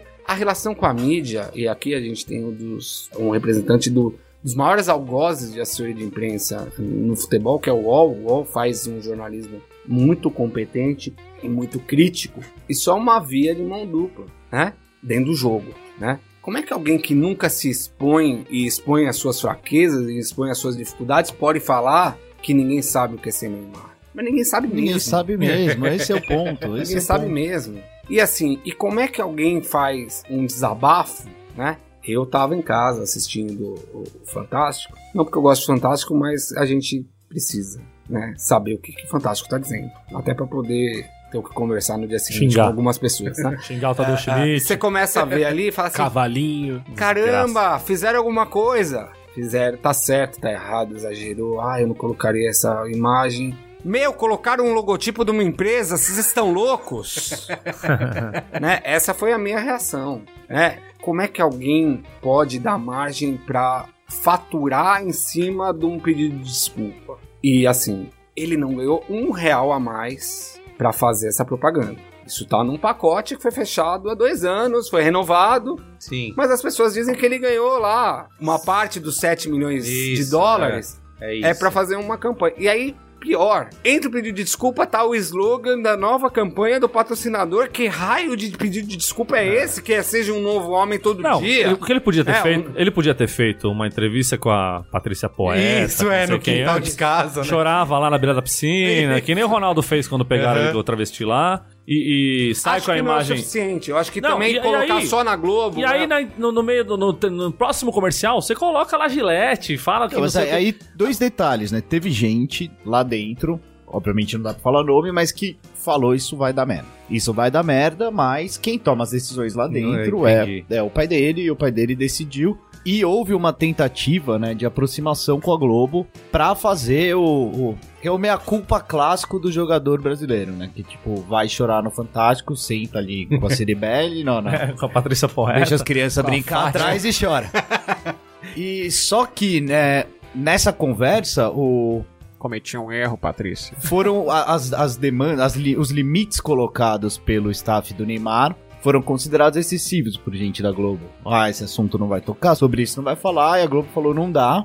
a tentativa de fazer isso fracassou e ele acabou até te- surpreendendo o jornalismo da Globo, não sabia que ia ter o vídeo no, no- no intervalo do Ninguém Fantástico. sabia, né? Porque não Mas foi. que temas? Eu imagino, eu imagino o camarada da Globo chegando assim e falando, olha, esse aqui são os temas que a gente quer tratar. Ah, peraí, futebol? Acabou de acabar a Copa do Mundo, você quer falar de futebol?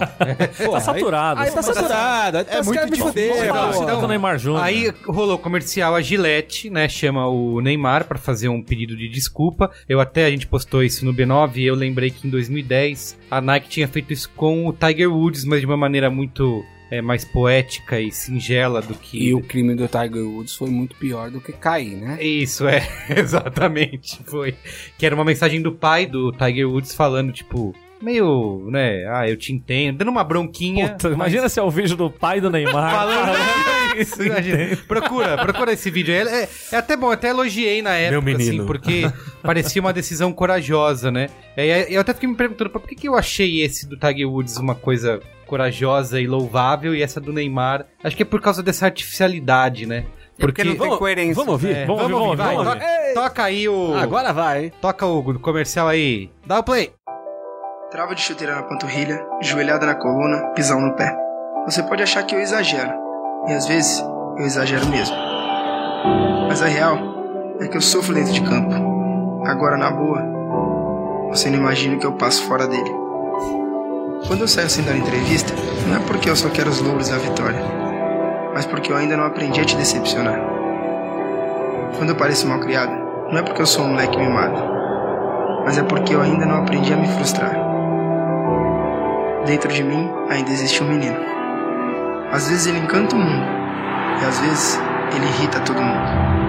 E minha luta é para manter esse menino vivo, mas dentro de mim, e não dentro de campo. Você pode achar que eu caí demais, mas a verdade é que eu não caí, eu desmoronei. Isso dói muito mais que qualquer pisão em tornozelo operado. Demorei para aceitar suas críticas. Eu demorei a me olhar no espelho e me transformar em um novo homem. Mas hoje eu tô aqui, de cara limpa, de peito aberto. Eu caí, mas só quem cai pode se levantar. Você pode continuar jogando pedra, ou pode jogar essas pedras fora e me ajudar a ficar de pé. Porque quando eu fico de pé, parça, o Brasil inteiro levanta comigo. Isso, uma pergunta que eu tenho a fazer é o seguinte: será que isso não foi só entre nós, entre a bolha? Eu acho que, sei lá, a grande população assistindo a isso, talvez não- provavelmente não tenha essa reação que a gente teve. Muita gente deve ter, putz, olha, olha só que menino bonzinho. Eu acho, que foi, eu acho que o movimento deve ter sido o seguinte, eu quero até ouvir o Pedro ali que tem mais possibilidade de interação ali pelo, pelo UOL, enfim. Eu acho que quem assistiu e foi impactado naquele momento deve ter feito meia culpa e falar, ah, será que eu também tô exagerando? Uhum. Só que no momento em que os formadores de opinião começam unanimemente a apontar contradições e problemas do texto, o texto tem muitos problemas, né? Tem gente que não gostou de ser chamado de parça. Parça é uma ova, né? Tem gente que achou que ele não foi sincero em pedir desculpa, que é o é, a, é o beabá, é a, é a lição 1 de quem tá sendo massacrado, se tem alguma culpa, admite, de Não, peito aberto. Como ele é que falou- alguém faz de peito aberto? De peito aberto é uma coletiva. Desculpa quem se Né? sentiu ofendido, né? É meio isso. Não, Não foi ele- a minha intenção. ele- ele leu esse texto como se ele estivesse lendo aquele texto de apoio ao Aécio na eleição lá. Olha, gente, eu vou candidatar, o meu candidato será o Aécio Tem o Neves. texto escrito, aquele Mas foi você- escrito pelo pai. É, mas tem, tem uma dália gigante na É. frente dele, lendo esse texto de, uma forma mais asséptica Se ele E possível. é o se ele texto fosse o- alguém se que ele- não tem ideia Do que tá. do que tá, do que tá escrevendo, gente. É assim, que tá reproduzindo exatamente aquilo que o entorno dele fala. Se ele fosse É. um ator melhor, vocês acham que a gente teria menos birra? Porque ele leria uma parada dessas e. Ele pouco nunca foi um mais- ator bom, gente. Não dá pra É, exigir. Não dá, não dá pra fazer muita coisa boa ao mesmo tempo, né? Ele é bom jogador de Só futebol. o Marco consegue isso. Ah, isso que é um centroavante contumaz. Ah, toca pro pai. Se ele, ele sen- sentasse numa entrevista e ele falasse basicamente o conteúdo sem desse- ler. Sem do ler. jeito menos eu queria fazer um piegas, pronunciamento aqui, gente. Não, e ele menos Nas poético. palavras dele. Ele eu poderia seria ter- bem recebido, ele cara. poderia Eu acho que ter- teria sido bem recebido. Sorriso dele. Pois é. Né? Um va- grava um videozinho É no a Instagram forma. ali, olha, Não, gente. é, ou senta e fala, ó, puta, às vezes eu exagero No mesmo. Instagram eu não faria também. Só que eu apanho no pra Instagram você cacete. pode, você pode gravar 100 vezes. Ah, não ficou bom. Ah, troca essa palavra aqui. Gente, chama uma coletiva. Não é chama uma coletiva. Na saída do gramado, para do lado do Mauro Naves ou do Tino Marcos, ou de qualquer um da Globo, fala assim: Galvão? eu dei o meu melhor. É, Diga latino. Eu apanhei pra cacete. Não tem nenhum jogador da seleção que apanhe tanto. Eu tomo falta, mas eu acho que eu posso ter exagerado. Eu fiz o meu melhor. Eu peço desculpas. É sem chorar, que nem fez o Davi Luiz, né? É sem, é, Eu acho que podia É, até chorar. Eu só queria também. dar alegria pro meu povo. é, é, Se ele é, manda- é, se ele- é, se ele vira melhor, mesmo, não né? deu. Acabou, É cara. isso, acabou. Depois agora Porque eu assim- tentei, fiz meu melhor, não deu. Gente, Acabou, Vamos tá, voltar? Toda Copa do Mundo tem um vilão, né? Ah, Toda Copa do Mundo que o Brasil não ganha tem um vilão. Esse é um vilão mudo. E mídia também é ocupação de espaço. Ele não ocupou espaço, ele deixou, ele apanhou. E aí tem um problema de time. Ele apanhou três semanas sem parar, né? Esse vídeo é um vídeo lindo pra coroar a superação. É depois do, do Hexa de 22. Agora não é esse vídeo, né? Agora é uma coisa mais espontânea, que é tudo que ele não tem sido. Você queria trazer mais uma curiosidade aí, né, Queria, Luiz? porque essa. O, o foda é que assim, muita gente. A gente aqui, a gente ficou meio surpreendido de falar assim: não, não é possível aquela reação desgraçada que foi. Não é possível que depois de todo esse silêncio, toda essa crítica ao silêncio, tudo que aconteceu em torno dele, o camarada apareceu pedindo desculpas num comercial. O- É o auge do momento errado, da, da, da decisão errada, etc e tal. Só que não foi a primeira vez que alguma declaração foi preparada em momentos conturbados da carreira do Neymar, que uma declaração apareceu num objeto Comercial. comercial. A primeira vez foi Nextel. Nextel. Foi justamente quando essa história que a gente contou por aqui da, dos entreveros que começaram com aquela questão do René Simões até a demissão do Dorival. Quando tudo isso aconteceu, veio esse filme da Nextel. Então, assim como o da Gillette, a gente vai transmitir através das ondas radiofônicas que tem som e não tem imagem. A gente vai transmitir para o seu coração, para que você lembre de qual foi o discurso do Neymar. Que tem até umas semelhanças, entre elas a incapacidade de atuação do Neymar. não que a gente esteja cobrando aqui que o menino Isso. Ney seja Um ator. o Com a Marquezine que ele não vai Robert- aprender. né? É, pois é, né? que ele não seja o Robert De Niro da Praia Grande, mas é uma curiosidade. Então vamos ouvir. Toca aí. Você me xingou quando eu errei, me gritou quando eu não escutei. Você me deu carinho, me deu amor, me deu a noção de felicidade, e só ela é o que importa. Não é fama, não é dinheiro, não é carreira, não é poder. Você sabe quem eu sou. Só mais um menino feliz brincando com sua bola. E quero continuar assim, para ser que nem você. Vai. Essa é a nossa vida. Esse é o nosso clube. A Nextel também é única, porque só ela é ilimitada de verdade. Você tem rádio e celular no mesmo aparelho. Com um toque, você fala à vontade de rádio para rádio com quem importa. É rápido, é fácil, é direto e econômico. Nesse clube, quanto mais pessoas com Nextel, melhor para você. A Nextel é rádio, é celular, é ilimitado. Ele piorou. E nesse a momento, o Carlos frase. Merigo acabou de fazer um merchan gratuito pra Nextel. Essa é muito pior, porque teu pai Isso que eu ia falar. Isso tem no ele final, é fa- falando o nome da marca. É. Não, isso tem total cara de que assim, gente, que a gente quer fazer comercial com o Neymar e tal, tamo aí. E, puta, mano, só vou se o pai fala assim, só vou se eu puder participar. É, gente, vamos contextualizar, né? Nessa hora ele era um menino mesmo. Né? Isso deve fazer o quê? Oito Seis, anos. sete, Oito anos. Ele piorou Com ator, 18 eu acho. anos, né, aí- aquele tá ofegante, o que mostra que ele pelo menos tá se esforçando. Tá aí. mais empolgado, acho. O É, Neymar é, mas tá pai, andando, tá o andando. Neymar pai não tinha a imagem que tem hoje. Ah, né? sim. É, a- a, gente não pode olhar com os É olhos verdade, de hoje, verdade, alguma coisa. O Neymar pai não existia, Tem razão. né? Ele não era Neymar Júnior, ele era Isso. Neymar. Mudou de nome pra. Não, e isso Ah, é uma. ah, é Pra uma- elevar o pai. Né? Isso é um ego, né, do tamanho Sim, do o mundo, pai- o né? pai que É do- exige, Mas é né? importante, é um pedido. é- gente, assim, aí, aí É uma exigência do pai. Ele, ele pediu pra CBF pra passar a chamar o Porque Neymar de Júnior. Porque o Júnior, o Júnior é em casa, ele é Júnior, ele é Juninho. Mas Ele eu não não é quero Neymar. saber o que é na casa dele, não é problema meu. mas tudo bem, assim, o, o cara chega a um status que ele quer, ele quer escolher Ele, como o é pai dele tem que ser o Neymar pai, não é o, o outro que tem que ser Neymar Ah, Júnior. Mas ele é Neymar pai, ninguém chama ele de Neymar sem ser o pai do lado. Seu Neymar. É o Ney pai. Agora, Seu Neymar. vamos contextualizar, nas né? peças Essa peça é uma peça que simboliza uma nova era, né? Vocês entendem muito mais que eu, mas é contar histórias verídicas e fazer testemunho da sua própria vida e associar as dificuldades da sua vida a uma marca não era uma coisa normal. O que não pode é utilizar a mesma fórmula para todo problema. né? É, é esse o erro. tá anacrônico. O que aconteceu com Gillette tá fora do time. É esse depoimento da Gillette em 2010, quando ele era um menino, fazia sentido. Mas esse tá fora do timing pro Neymar, né? Porque pra Gillette é maravilhoso. Pra Gillette foi. Se é falem mal, mas falem de mim, foi espetacular. Então, eu questiono um pouco isso, de foi É, maravilhoso, é, é, porque é, gerou muita, é muito buzz, barulho, mas, ah, pô, quer- será que a gente ainda tá nessa época? É, assim, eu acho que tem a muita gente, gente. não, mas. Eu acho que tem muita o nome gente. da Gillette que, tá aí. É. Como se precisasse também, né? O negócio é, sinônimo assim, de O lã Neymar tem, barbear. sei lá, 15 patrocinadores e se você fizer uma pesquisa na rua de recall, né? O Gillette vai ser o primeiro. E não é o que mais paga. Então, assim, se for por esse lado, ok. Mas será que em algum momento a gente não vai pensar que. Como é que Gillette fez isso com o nosso maior ídolo, né? Como é que a agência que representa a Gillette foi capaz de um oportunismo dessa. Eu tô fazendo questão, eu tô fazendo perguntas aqui, eu não tenho as minhas opiniões, mas muita gente pode achar que foi um oportunismo, né? E aí é aquela coisa de que a propaganda ficou maior que a campanha, né? Se é, se é que é possível falar isso, né?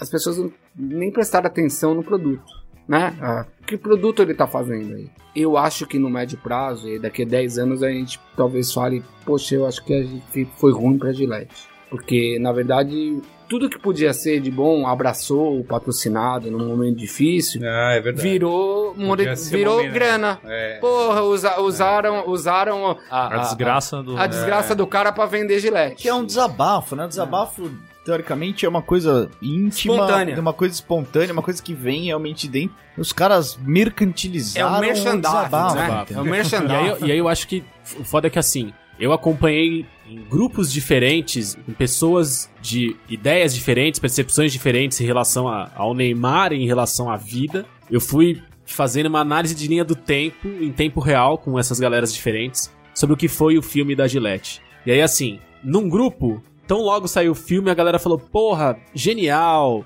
Finalmente o Neymar apareceu dando essa declaração e que bom que se associou a uma marca tão poderosa como a Gillette.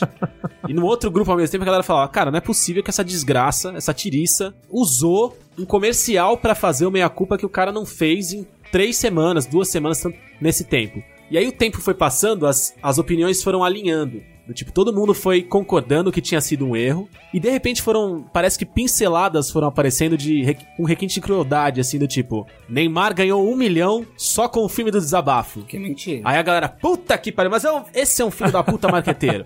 Aí deu meia hora, duas horas, falou: contrato de Neymar na campanha de Gillette, na verdade, é de 7 milhões. E aí, puta que pariu, mas agora é dólares. pior ainda. Mas não é isso. Não são reais, são não dólares. é esse contrato. Caralho, é não dois anos. Aí vai ver o São contrato e cinco aparições. São. ah, Então, a cada, a cada Aí momento... aparece o, o comercial da Adidas da aí, Copa de aí pra 2014. coroar, aí pra coroar, uma questão que já é zero do que diz respeito ao Neymar, Ao Neymar, é. staff do Neymar, a família do Neymar e a árvore genealógica do Neymar, que é o filme da Gillette é uma cópia do filme da Adidas. Cara, não tem nada a ver com ele. Respinga também. Aí, de repente, começa quem tinha uma simpatia, fosse com ele, fosse com a atitude do jeito que ela aconteceu, Já começou a começa- criar um ranço também, ou começou a. Naquela, naquela onda da espiral do silêncio, começa aí com que todo mundo tá indo, e de repente, um dia depois. Muita coisa era diferente. Sabe qual acho que é o um dia depois parece que todo mundo tava em uníssono falando, cara, foi uma cagada, que merda que aconteceu desse jeito. Não, não dentro do staff dele, que eu acho que a reação é. Puta, mas também essa galera não, não gosta de nada. Nada que a Ah, gente. aí, eu cara, tenho certeza que, paciência. que rola isso. Ninguém gosta eu nada acho, nada eu que a acho gente que faz. Eu acho que. Eu, acho, eu, eu não tenho informação de dentro do staff do Neymar, talvez o Pedro tenha. Eu acho muito difícil que eles não tenham. Traz informação em primeira mão aí, Pedro. eles não Fala tenham, pra gente. eu, eu acho muito difícil que eles não tenham achado foi um erro, né? Que não valeu a pena, que era melhor ter ficado quieto.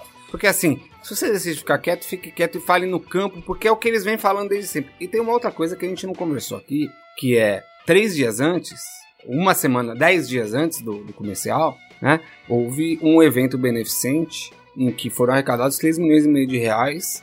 Que Foi o campeonato de da vista- Red Bull, né? Foi o campeonato da Red Bull, mas enfim, tinha sorteio, jantar, enfim, o, o que mostra Muita que coisa acontecendo. a- a- a- uma rede de, de influenciadores, de pessoas importantes, de atores, atrizes, cantores, enfim, ele conseguiu reunir Luciano Huck, enfim. Cossielo. É, é. E aí ele dá uma entrevista ali. E a entrevista, ela é, do ponto de vista, olhando ali como assessor de imprensa, ela tem mais acertos do que erros. O primeiro é brincar com o, o campeonato de falta, né? Ali é, ali é uma sacada, né? Mas ela vai na coisa de que isso é uma brincadeira, eu não tô nem aí pras brincadeiras, né? É uma linha. Não é a linha que eu aconselharia. É abraçar a zoeira. né? Mas é assim, já que, já que tá todo mundo zoando, deixa eu cair também, porque sabe o cara que tem um apelido e aí fica reclamando do apelido e esse apelido cresce, aí É, uma hora, uma hora ele abraça o o apelido e mo- acabou. É o movimento que a Gretchen fez na É, internet. aí é, que é abraçar é a zoeira e vamos eu aí. sou todo mundo menino, E aí- eu e aí, sou um assim, meninão. Não, a Copa do Mundo ah, passou. A gente tem uma carreira pela frente. E aí ele solta esse comercial, né? O timing do comercial é tão absurdo que é no mesmo dia do aniversário da Bruna. E o tom do comercial é o tom de quem tá muito triste, né? O tom de quem refletiu, de É, quem pensou. Isso. E no mesmo momento, horas antes, ele solta um vídeo no Instagram em que ele contratou um monomotor daqueles de praia Ah, pra falar Te amo preta. Então, assim, alguém tá fazendo uma festa, foi um dia- teve uma festa. Ele vem numa sequência, Né? né? Ele teve, se eu não me engano, Tá a três festa da casamentos. Bruna e você tá pedindo desculpa. Jogou o e- VSOP, né? O- Jogou o torneio de Jogou torneio poker. de poker. E teve a Então- festa da Bruna. Então, assim, ou você vai numa vibe descontraída, tô desintoxicando, tô aproveitando o resto das minhas férias pra poder voltar focado, ou você tá reflexivo e, e arrependido. De novo, não tem coerência. Parece fake. Que é exatamente a acusação que se faz com ele dentro de campo. Ah, ele é um cara que ultrapassa, é um cara que é fake, é um Ele cara que não é existe, fake. né? Mas parece porque é, entendeu? É- é- Essa é a questão. Esse Parece vídeo da porque- Gillette, ele não é uma manifestação emocional, Sincera. genuína e Não, sincera. não é. Ele é escrito por outra pessoa, ele é, entre aspas, forçado do tipo, ó, você tem um contrato, esse é o momento em que a gente quer. Não, ele poderia ter recusado eu, te- essa eu tenho, eu, peça. eu- mas, eu tenho uma é, outra mas tese, talvez gente, mal, assim, mas aí é, é, é a, é a, Ele- mal, ele é a má gestão. Aí é o É a departamento má de gestão que achou que era uma boa merda ideia. Tirando o Neymar, tirando o Neymar pai, que pode dar as suas opiniões livremente, a gente não pode esquecer que não tem nenhuma agência, ninguém independente financeiramente no staff do Neymar. E conhecendo o futebol como é, o futebol repele pessoas que tenham opiniões que não sejam sim senhor, está excelente, você é maravilhoso. Então o cara do staff ele pode até pensar que aquilo é uma grande cagada. Sim, Né? sim, sim. Mas, Mas será se que se ele falar se ele vai cara- perder o emprego? É, se o cara fala, ele se fode. Né? Assim, Gil Cebola. Falando um pouco, é isso, é, ou, ou ele vai deixar, né? ou ele vai deixar, ou ele vai Primeira ser visto pelos é outros dele. parças como, ih, esse cara não é parça, né? Tem uma pressão de grupo ali, Se que, você assim, não é ou tá parça, comigo ou tá contra. passa. E, e- em determinado momento, falar pro seu amigo que ele tá errado é muito melhor pro seu amigo do que falar que ele tá certo. Mas todo mundo sempre falou que ele tá certo. É difícil correr contra e contra essa corrente. Eu acho que a porrada foi tão grande e eu torço pra isso, porque eu acho que o Neymar tem tudo, de novo, o Neymar tem tudo pra. Ele tem talento. É isso que eu queria pra carisma. finalizar o papo, assim, imaginar esses próximos quatro anos que, assim, ou ele desaparece porque, sei lá, vai entrar Na espiral de merda. na a espiral de tem merda, vai duas- parar de jogar, ou ele vai comer a bola Não, agora tem e vai... dois cenários. É a Cristiano Ronaldização do, do Neymar. Ou a Que é- Ronaldinho, Ronaldinho, Ronaldinho Gaúcho. Eu acho, que nem a, eu acho que nem a Ronaldinho Gaúchização, eu acho que é a Robinhozação do Neymar. Eu acho que o Ronaldinho Gaúcho, ele teve uma. Ainda uma... tem o personagem do um Mágico. finalzinho, ali, né? uma derrocada de carreira ali e tal, de putz, já tá, tá uma tiriça, só quer saber de balada, é, festa na piscina de mil litros com as, com as amigas e não sei Mas o quê. aí pegou o Atlético Mineiro, botou Só embaixo aí, do braço. É, de repente ele teve essa campeão. decisão e pau. Foi campeão da Mas Libertadores. qual é a marca? Termina a carreira e, e é uma coisa muito louca, né? Porque o Ronaldinho nunca foi o bruxo. Isso é uma coisa que eu, que eu penso muito. É O- só depois de ter ele o Ronaldinho termina a carreira e ele vira um novo personagem É, e ele é. começa a ser, a ser exaltado e É, a ser é. lembrado com uma ele tá parada na que ele abertura nunca da Copa, foi. Não, Não, isso, não, ele é, tocando aquilo ali, é. isso é uma jogada de gestão de imagem É, que... Então, mas é uma. Agora é eu acho- É um eu negócio acho muito louco, porque hoje saiu, saiu, do- do saiu uma notícia de que ele, ele, ele processou um ex-patrocinador do Fluminense.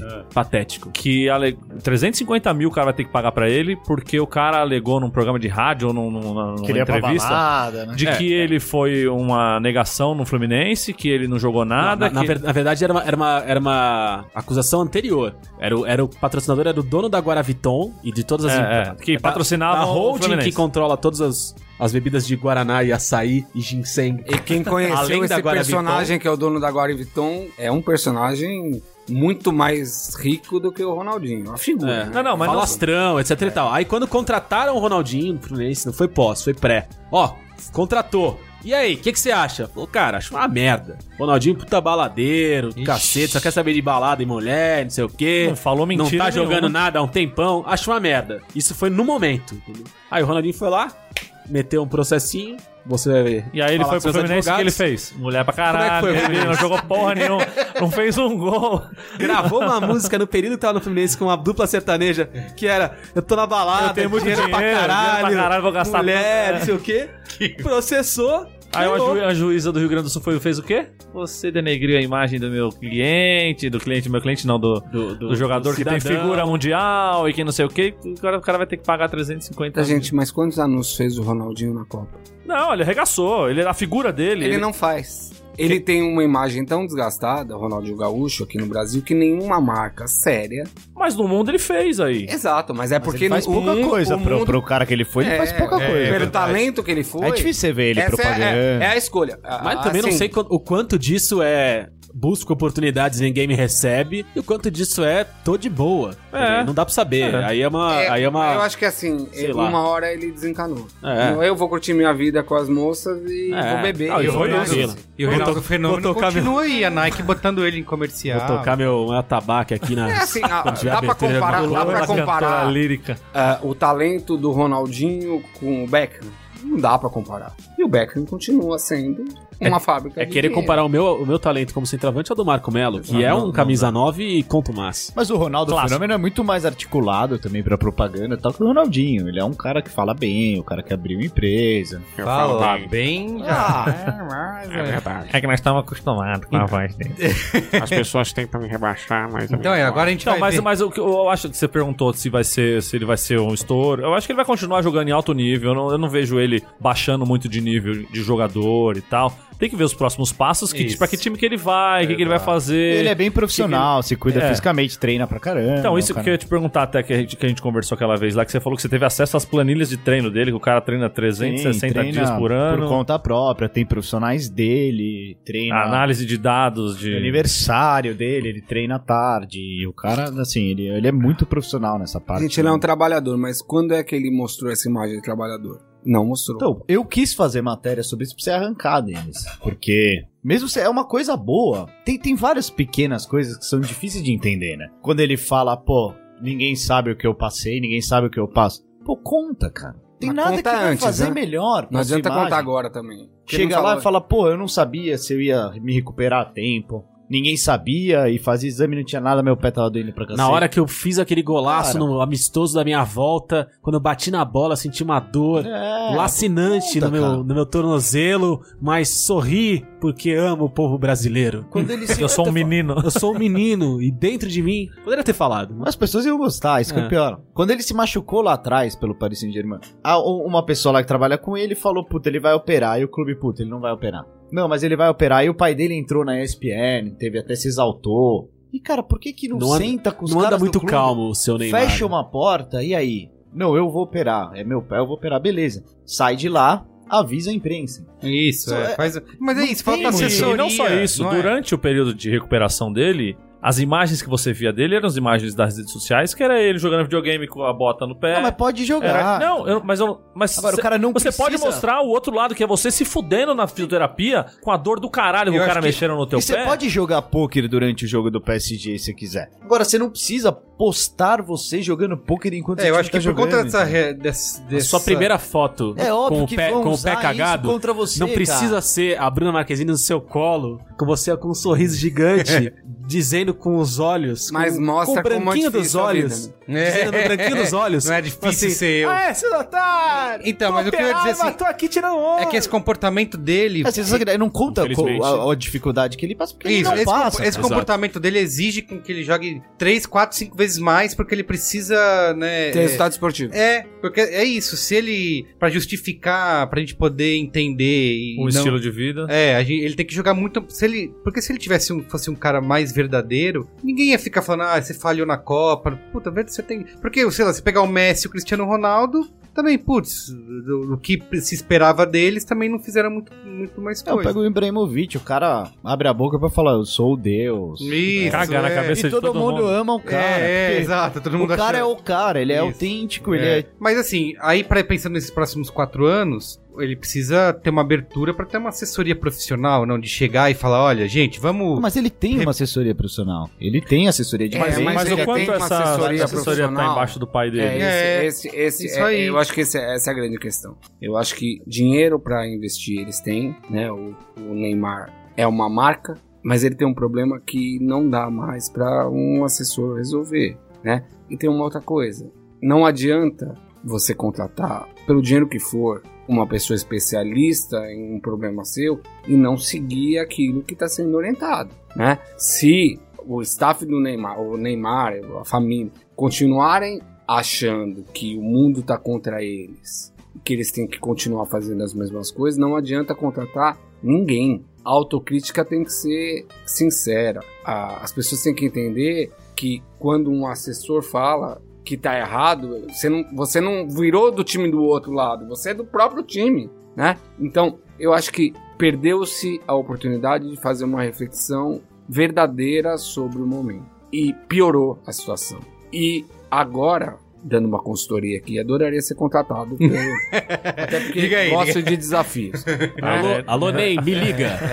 Aí, Josebola, dá um toque no Neymar, É, pai aí. é, mas agora, tudo que eles estavam falando, que assim, agora eu preciso fazer gol, é agora eu preciso fazer gol mesmo, né? Eu acho que nenhuma ação de PR agora Vai resolver. E não só fazer gol, é não tomar a bola da mão do Cavani pra bater falta, é ser um- uma pessoa mais agradável, inclusive no trato com os companheiros. É não vazar E- notícia aqui no vestiário se tá sendo escroto. Não, é não, é não dar a mão pro cara que tá sentado no chão e depois o cara dá a mão pra você, você tirar a mão. Esse tipo de coisa que não precisa fazer, sabe? É não postar que. Falar quanto você ganha pro cara. pa- zagueiro. falar até papagaio fala. Mas, gente, vamos, vamos falar. Ninguém aqui também quer transformar o, o Neymar num mocinho, Jesus Cristo! Né? Eu quero Assim, que seja o salvador da humanidade! É, é, o- vamos falar do Renato Gaúcho? Né? O Renato Gaúcho, desde pequeno, desde menino, teve uma personalidade. Já era Nunca marrento. gostei. né? Nunca Mas, ok. Sempre, sempre adorei. Ok, mas o que, que o Renato Gaúcho sempre teve? Coerência. Ele sempre foi rebelde, ele sempre foi mulherengo, ele sempre foi falastrão, ele sempre menosprezou o adversário. As pessoas respeitam porque tem coerência. Não adianta também o Neymar agora, toda a jogada, é, virar o Rodrigo Caio e falar assim: olha, não foi falta. né? Não adianta, porque aí, aí da vai parecer, honestidade. vai parecer mais fake. Né? Então, assim, a transição de imagem, de comportamento, ela tem que ser quase imperceptível pra daqui a dois anos falar assim: virou, Cresceu, cresceu. virou homem. Pô, Mas eu gostei, Né? eu gostei da sugestão. Eu adoraria que o staff do Neymar convocasse uma, uma coletiva de imprensa amanhã e falasse: aqui está o nosso novo assessor, Rodrigo, Rodrigo Caio. Caio. Ele abandona a carreira como profissional, jogador profissional agora e assume o- a gestão da E carreira do Neymar. esclarecer, Eu não acharia pra ruim, mim, não. O Seria Neymar bom. não é o antagonista, não é o antônimo do Rodrigo Caio. Eu acho que tem jogador que se joga muito mais e que trapaceia muito mais que o Neymar. Eu acho que o Neymar apanha mesmo. Mas agora, até quando ele apanha, é mentira. Sabe o que seria legal? Se além de toda essa fantasia criada aqui agora do Rodrigo Caio acontecesse, o staff do Neymar comprasse o Rodrigo Caio de São Paulo Pra por milhões pra ser isso. 8 milhões de dólares. E aí enchesse os cofres do tricolor. Aí é o coração São Paulino. Isso, é, exatamente. Não, eu não exatamente. vejo a hora. pariu, Aí, Eu, José- eu, eu não vou dizer Aí, pra José 20 Bola. milhões de euros. José Bola, mais, eu não vou uma, dizer- mais uma dica aí. Eu não vou dizer pra que time eu torço, mas eu acho que o Rodrigo podia ficar no São Paulo até encerrar a carreira. Cala a boca. É um, ba- é é um baita jogador. O cara foi bem até agora e quer ser agredido. jogador. Quer ser agredido no final do podcast. Assim não dá. Muito bem, é isso? Fade, hein? Qual é a boa? Qual é a boa? Qual é a boa?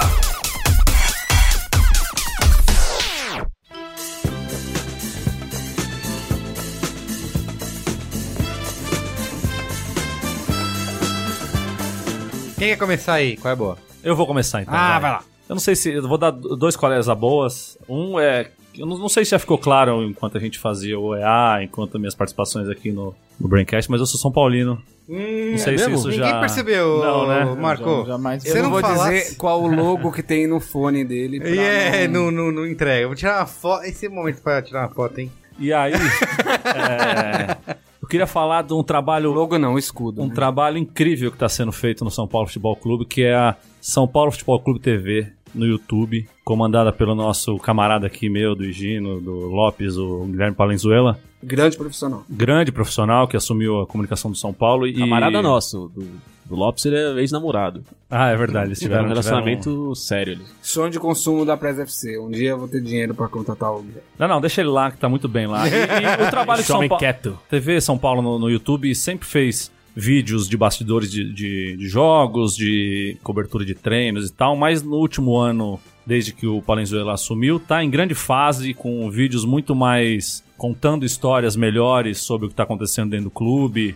E com material muito legal dos jogos, inclusive, lá que surgiu a Chapada do Nenê, que culminou com um golaço contra o time de Carlos Menino. E. Não sei o que você tá falando. É, é campeonato que você não, você não.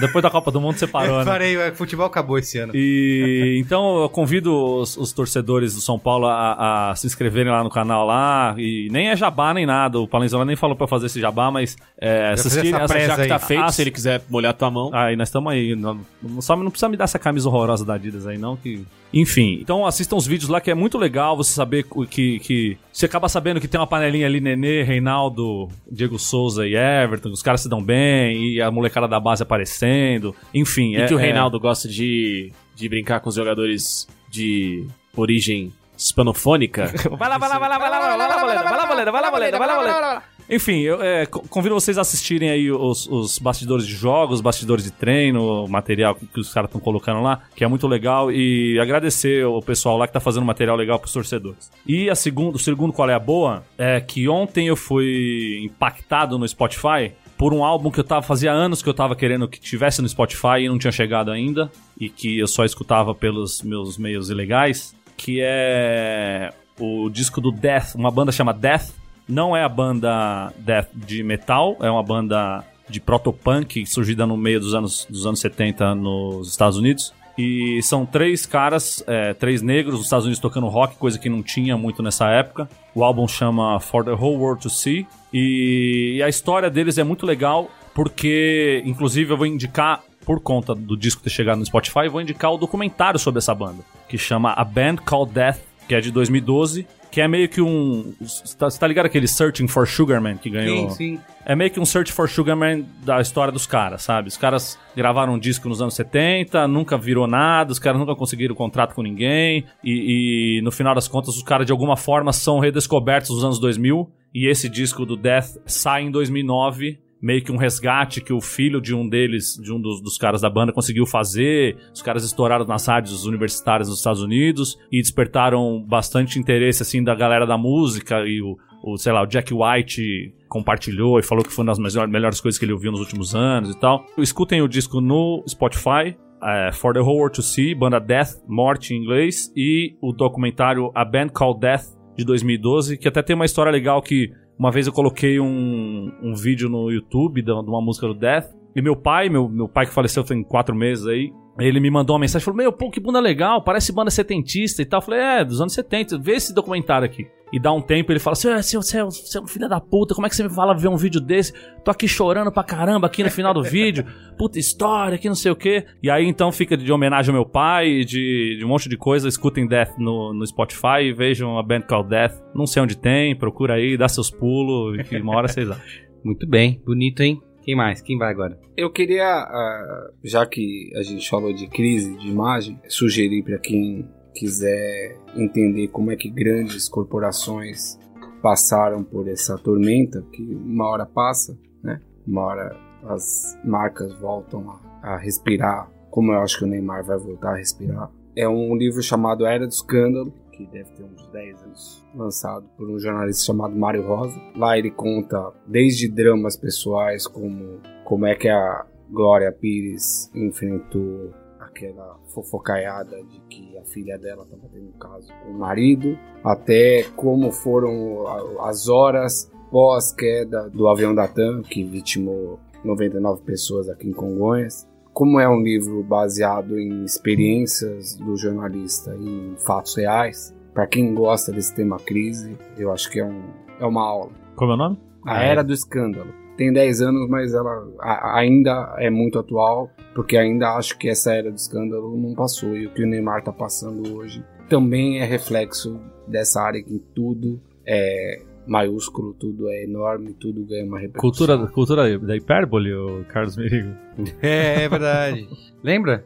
Lembra esse podcast? Tá, eu tenho aqui um. A gente gravou até um cinemático essa semana que vai ao ar ainda. Está atrasadinho, mas já está pronto. Que é, é o novo Missão Impossível aí, efeito Fallout. Você tem o Tom Cruise sendo lindo. Falando Co- em hipérbole, Falando, Nosso- falando em hipérbole. nosso, que, nosso querido Matheus Fiore soltou uma hipérbole forte sobre esse filme. Isso, né? ele tá apaixonado por É, cinco é. estrelas e tudo mais. Mas, cara, é bem divertido, assim, numa época que a gente tem, a gente até falou isso no programa, é, diversos filmes de ação aí gravados no fundo verde, CGI. falsos e fakes, como o Neymar. A gente tem um filme feito ali. é, é, também faz parte até da, da campanha de marketing, né? Falar, ah, o Tom Cruise faz tudo, ele é o dublê, ele pula, ele corre, ele nada, ele quebrou, Quebrou o pé. Isso, quebrou o pé. Então, é, isso até faz parte do, do lance, mas realmente é um, é um filme, é um diretor, o Christopher McQuarrie, que tem esse cuidado né, em fazer a coisa real parecer verdadeira, tem um domínio de, da- de filmar cenas de ação, de você entender o que tá acontecendo. E, e acho que assim, é um dos filmes de ação, assim, de, de não se levar a sério, mais divertidos aí do- dos últimos anos. De, é, sei lá, a gente tem visto tantos filmes genéricos, né? Que, que, Uma fórmula, né? que é cima uma, de fórmula que até cansam, né? São, é um filme feito pra, sei lá, pra se te divertir, mas acabam te cansando, sendo tedioso. Filmes do do Jet. Li. É, esse é o- pelo contrário, você acaba sendo empolgante, tem cenas de ação fantásticas, assim, e também pra quem é fã do Tom Cruise aí, ver ele... É, tem, tem isso, tem que aguentar Tom Cruise sendo... Será que tem algum millennial Não que é usa fã do Tom né? Cruise? Oi? Ele não usa dublê, né? Ele Não, é, diz ele, né? Diz- tem essa, essa, essa... Mas será que aí. tem algum millennial que é fã do Tom Cruise? Sei, ele tá tentando aí, né? Fazendo. Tentou fazer até filme de fazer múmia aí, reiniciar um universo de terror. Eu vou recomendar a única série que eu tô assistindo, porque se eu for o único da mesa que não recomenda nada, vai ficar chato pra mim. Mas é uma coisa antiga, várias pessoas devem conhecer, que é a série Fargo. Maravilhosa. Eu dei aqui Baseada no, no no, filme. um dos poucos qual é a boa que Você já aqui. indicou, então. Mas é uma, uma indica de novo. Não, é uma série sensacional. Pra quem assistiu o filme, é a mesma pegada, é outra história completamente diferente. Mas é a mesma pegada, com bastante violência, humor negro. Você viu todas já? Crime, não, tô na segunda. Eu vi a primeira. Tem é na Netflix, né? nossa. Tem na Netflix. O Billy Bob Thornton é. E que a gente Foda. falou do Neymar, também é, é legal ver o, um documentário de quando o LeBron James trocou Cleveland Cavaliers pelo Hum, Miami. que ele foi odiado, né? que ele fez um especial de 75 minutos que foi basicamente uma grande autopunheta em cima da decisão dele, que culminou com ele falando levarei meus talentos para Miami. Que foi um puta estouro de audiência, mas foi uma coisa super criticada, como pô, um espetáculo bem egocêntrico. Olha aí, tá vendo? Estamos reclamando da assessoria do Neymar. E, Mas e de- olha aí. E depois ele voltou pro Cleveland. né? Voltou, ganhou o título, a porra Então. toda. mas foi isso que, que consertou a imagem dele. Ele voltou e foi campeão. É, é isso aí. Foi o De Fernando- novo o resultado. Foi o que o Fernando falou, É. vai, ter que, vai ter que jogar bola. Meu, Vai ter que é voltar pro Santos. manjada, mas É. E ganhar o E Paulista. ganhar de 8 a 0 do Barcelona.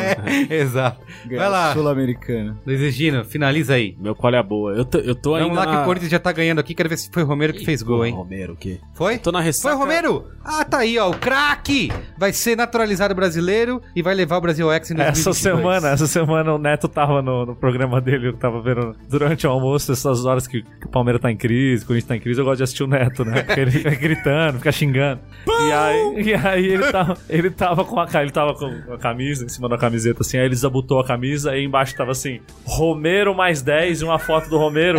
e aí fala assim, e não é no Corinthians não, hein? É na seleção brasileira! Ô Tite! Ô Tite, tem que, tem que naturalizar esse jogador! É isso aí. É Romero mais 10. Nunca critiquei, tá? Nunca fiz piada, sempre acreditei? Eu espero Isso. que o editor corte todo esse Não, período não vai cortar não. da, Vai ficar. da, da conversa. Assim como nosso querido Lopes por aqui, eu tô ainda numa ressaca de Copa do Mundo, que eu passei muito tempo sem consumir nada, e agora eu tô só tentando recuperar minha energia Pra, que eu gastei durante a pra Copa do Mundo. consumir ficando outra coisa, né? acordado, VTs e dramas. Então tá difícil. Uma das poucas coisas que eu consumi até tardiamente, porque eu já tinha recebido essa letra há algum tempo, o lançamento aconteceu há algum cocaína. tempo. Foi a cocaína. Realmente é uma droga da hora, deixa ligadão. Deixa animadão. Foi O o Não se responsabiliza pelas declarações de seus participantes. foi o disco Relax do Cassim. O Cassim é um multi-instrumentista, produtor, membro da Orquestra Imperial, cara responsável pelos discos de sucesso de grandes nomes da música brasileira como Caetano Veloso, Los Hermanos, Adriana Calcanhoto, E essa Uma infinidade. Uma infinidade de pessoas. Nossa, fera, Do hein? amor. É, do amor. O Cassim é um, é um pica da produção. E ele tinha lançado como obra só dele, além dos, dos discos em parceria com o Domênico Lancelotti e Moreno Veloso, tem uma banda mais três, cada um lançava um, um próprio disco. Ca- Cassim mais dois. Cassim mais dois, Moreno mais dois, cada um era assinado por um, mas com a parceria dos outros. Ele tinha lançado só um disco solo de fato, que era Sonhando Devagar, que é um disco, porra, bom pra cacete, divertidíssimo. E aí o Cassim lançou agora esse Relax, que é um, é um disco em que ele, ele pega a sonoridade do Lincoln Olivetti e meio que tenta homenagear isso num, num disco contemporâneo, assim. Tem muito do que, do que foi um disco do Lincoln com Robson Jorge de 82. Cara, é, é quase tentar emular completamente aquilo porque seria a cabeça dele. E é um disco bem divertido, bem legal de se ouvir. Os arranjos de metais muito loucos, os arranjos em geral muito, muito bons. O Cassim é engraçadíssimo, não tentando ser engraçado. Ele é um cara engraçado por si só. Tem no spot? Tem no Spotify, procure por lá. A canção que dá nome ao disco, Relax, é basicamente maravilhinda. Provavelmente a trilha sonora da minha vida. Hora de dar um relax. Relax, relax, relax. E ele fica cantando isso durante horas. Aí ele faz uma letrinha aqui no canto, mas ele volta pra isso depois. É muito bom, sons muito gostosos. O Cassim realmente é o, é o que nos anos 80 a gente chamava de fera neném. Será que eu posso falar uma última coisa? Que ele falou Cocaína. E aí, o, e aí o meu dealer. E assim, pra não ficar uma coisa tão Meu sacal, dealer é o. é, Liga pra ele. Pra não ficar tão sacal professoral, né? Porque eu, eu achei que era uma coisa. indicar alguma coisa séria. E aí, né? Não, Fiquei, fiquei muito, fiquei muito velho, né? Eu tô quase 40, a gente começa Foi uma dica a repensar as coisas. Falando em série, a minha série predileta, que é uma série que, de tão mal feita, ela é espetacular. Que pra mim é um dos maiores casos de PR dos últimos tempos, porque consegue fazer com que você torça por um dos maiores vilões da história da humanidade, que foi o Pablo Escobar. Hum. Tem uma série que, na verdade, foi uma novela produzida pela TV Caracol, que chama Patrão Ah, Deu. Mal É muito bom. né? Que ela mistura imagens de atores com imagens reais ali. E em dado momento você se pega torcendo por um cara que matou, que derrubou avião, que matou milhares de Matou todo mundo e botou os hipopótamos no meio da cidade. É, e que você olha e fala, puta, esse cara é um gênio, né? Então, assim, se eu fosse contratado pelo filho do Pablo Escobar, não o que não gosta dele, que os que gostam, né? Ah, que gosta.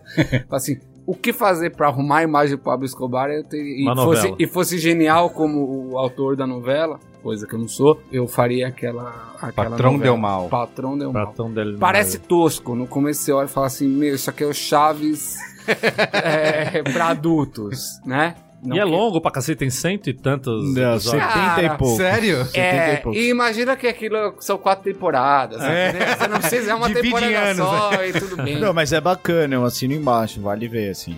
É. E o, o cara é igualzinho ao Pablo Escobar, se você vê o Pablo Escobar falando. Tem um quê de Alexandre Matos, assim, Depois. tem uma. Muito bem. É isso, gente. Eu espero isso. que nenhum outro membro da mesa fale, falando em cocaína, Isso é. Muito bem. Valeu, hein? Obrigado. Ai, Muito valeu, bom. Verigo. Obrigado. Tchau. Tchau.